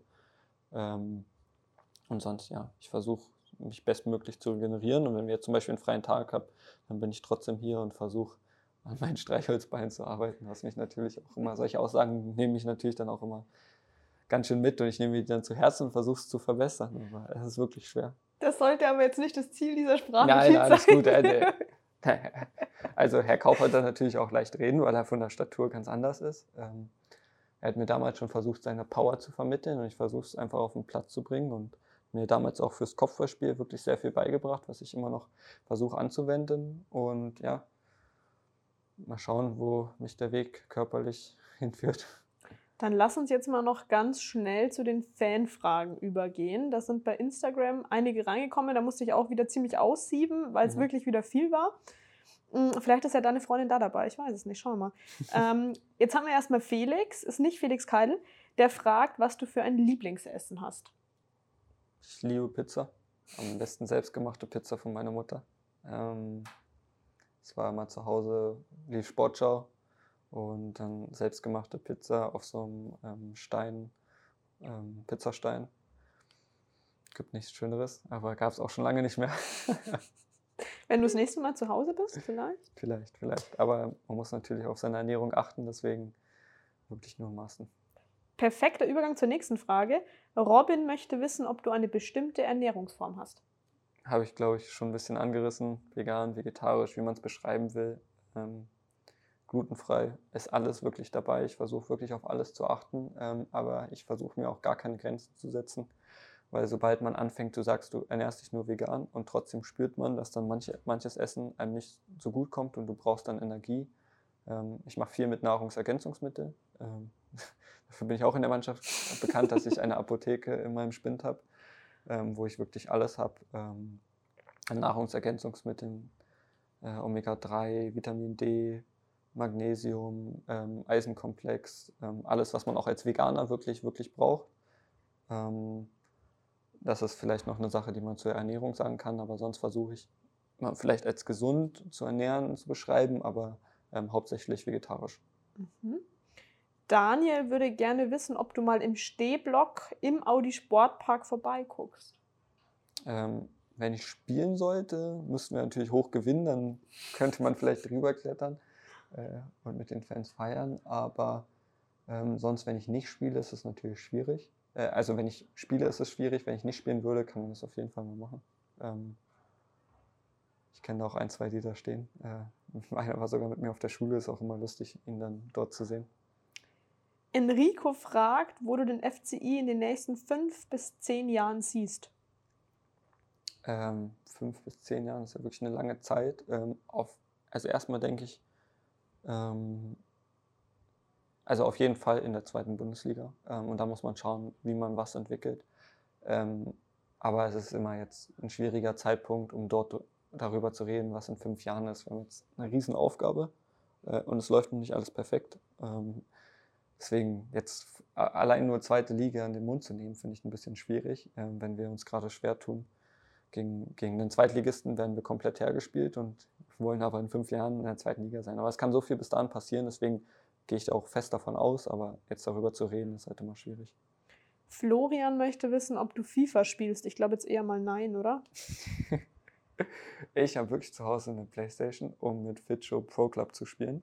Also ich spiele schon ab und zu FIFA, aber ich bin so schlecht, dass mir immer gesagt wird, dass ich einen Kühlschrank hinten auf meinem Spieler habe. Ähm,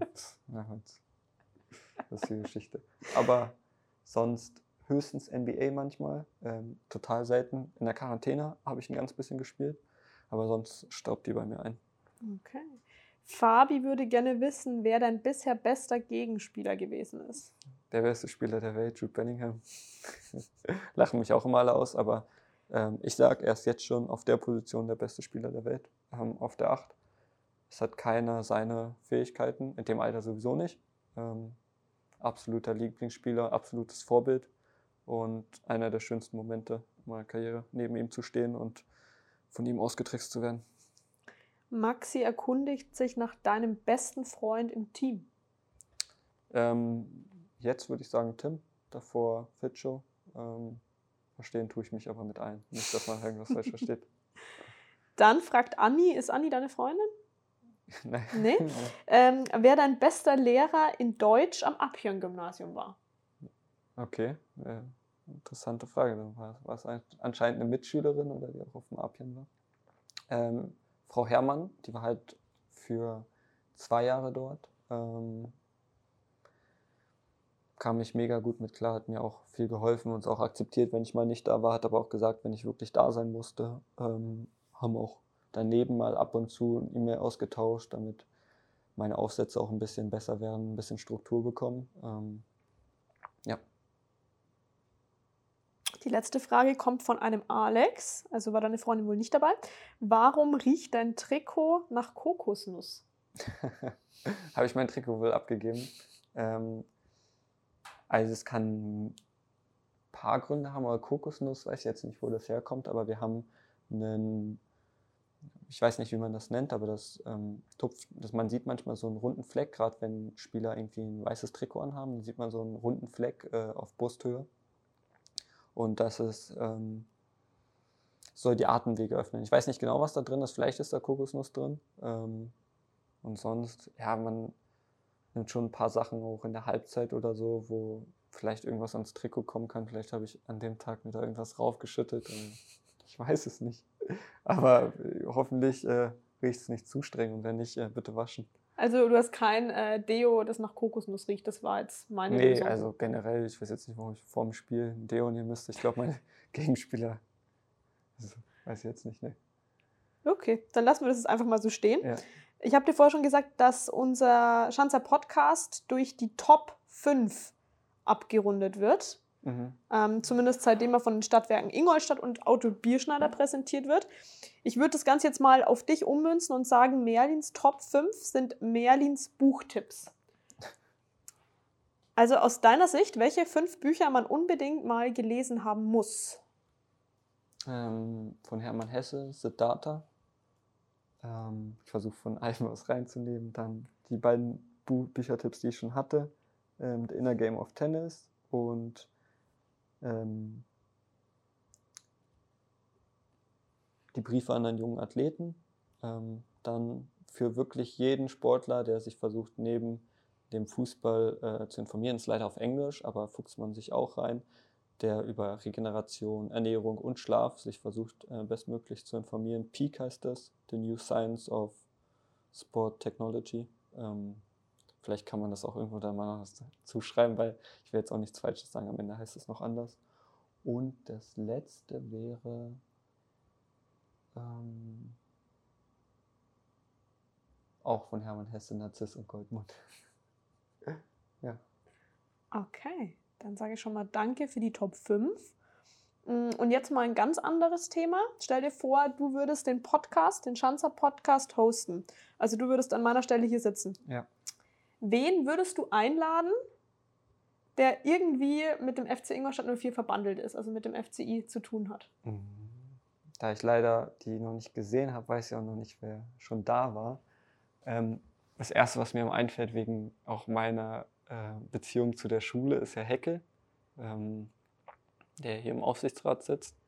Ähm, der kann bestimmt auch viele Geschichten über mich oder andere Spieler erzählen, die er erlebt hat in der Schule, weil es ja so ist, dass da wirklich viele Jugendspieler sind, die ähnliche Probleme haben wie ich. Ähm, auch jetzt zurzeit ist der Julian Bock öfter bei uns im Training, der aber auch noch zur Schule geht. Ähm, jetzt ist er, glaube ich, da, weil jetzt irgendwie Ferien sind. Also ich bin da gar nicht mehr Jetzt sind dabei. gerade Sommerferien, ja. Ja, genau. Ich bin aber wirklich gar nicht mehr drin. Ähm, ja. Sonst von den Spielern her, Schreck hat mir erzählt, er war schon da. Paco war gerade eben. Ja, von den Neuzugängen. War ähm, Paco jetzt der Erste, ja. war der erste. Ich glaube, Marcel Kost, die kann man bestimmt einladen. Ich will aber jetzt auch niemanden reinreiten, der das am Ende gar nicht will. Ähm, aber alles nette Typen, alle, die bestimmt hier gerne mal vorbeischauen können. Wenn du jetzt eine Person rauspicken würdest, welche Frage würdest du ihm oder ihr stellen? Ähm, ob jetzt Spieler ähm, oder wie ich vorgeschlagen hatte, Häkel ähm, oder einfach eine Person, die hier arbeitet, ähm, würde ich fragen, was sie ähm, speziell mit dem Verein verbindet, warum sie sich für den Verein entschieden hat und was ihr vielleicht besonders gefällt. Ist auf jeden Fall eine interessante Frage, die ich jetzt so noch nicht hatte. Ich sage schon mal Danke dafür. Mm, Und eigentlich bist du jetzt auch entlassen. Du hast heute kein Training mehr, für dich geht es jetzt direkt nach Hause mit dem Auto. Ja. ähm, dann Bald werde ich, ich auch wieder mit Fahrrad kommen. bald wirst du mit dem Fahrrad kommen. Ja gut, dann beobachten wir das mal aus den Fenstern oder wenn wir auch zu der Zeit ankommen, äh, aus dem Auto. Wünschen dir für die englische Woche, die jetzt dann vor der Tür steht, viel Erfolg. Es geht nach Dortmund, es geht nach Osnabrück und dann haben wir auch schon am Samstag das Spiel gegen Saarbrücken vor der Brust. Ähm, was ist da so dein Tipp, was ist dein Bauchgefühl? Äh, mein Bauchgefühl ist, dass wir auf jeden Fall uns steigern werden. Ähm, was dann dabei rauskommt, werden wir sehen. Jedes Spiel wollen wir gewinnen. Also ist das Ziel neun Punkte. Ähm, wir wissen aber genau, wie schwer es ist. Ich weiß noch damals, meine erste englische Woche ähm, ist total hart für die Beine. Wenn du dreimal 90 Minuten spielst, kannst du am letzten Tag wirklich nur noch ganz schwer die 100% angehen und dann wird es auch schwieriger. Deswegen denke ich auch, dass wir da durchrotieren müssen und dann wird sich schauen, wie gut unser Kader ist. Und wird man sehen, was bei rauskommt. Und vielleicht derjenige, der am besten performt hat, sitzt dann das nächste Mal hier hinter dem zweiten Mikro vom Schanzer Podcast, der präsentiert wird von den Stadtwerken Ingolstadt und Auto Bierschneider. Und wenn euch die Folge mit Merlin Röhl gefallen hat, dann äh, könnt ihr natürlich ganz gerne ein Abo dalassen oder euch beteiligen bei den nächsten Fanfragen, je nachdem. Wir lesen die natürlich hier auch vor. Falls ihr uns abonniert, dann erfahrt ihr auch immer, wann die nächste Folge rauskommt, nämlich in zwei Wochen. Und ich sage nochmal vielen lieben Dank, Merlin, wünsche dir noch einen schönen Nachmittag und bis bald auf dem Platz. Sehr gerne, Dankeschön. Das war der Schanzer Podcast, eine Produktion des FC Ingolstadt 04. Neue Folgen gibt's alle zwei Wochen, überall, wo es Podcasts gibt.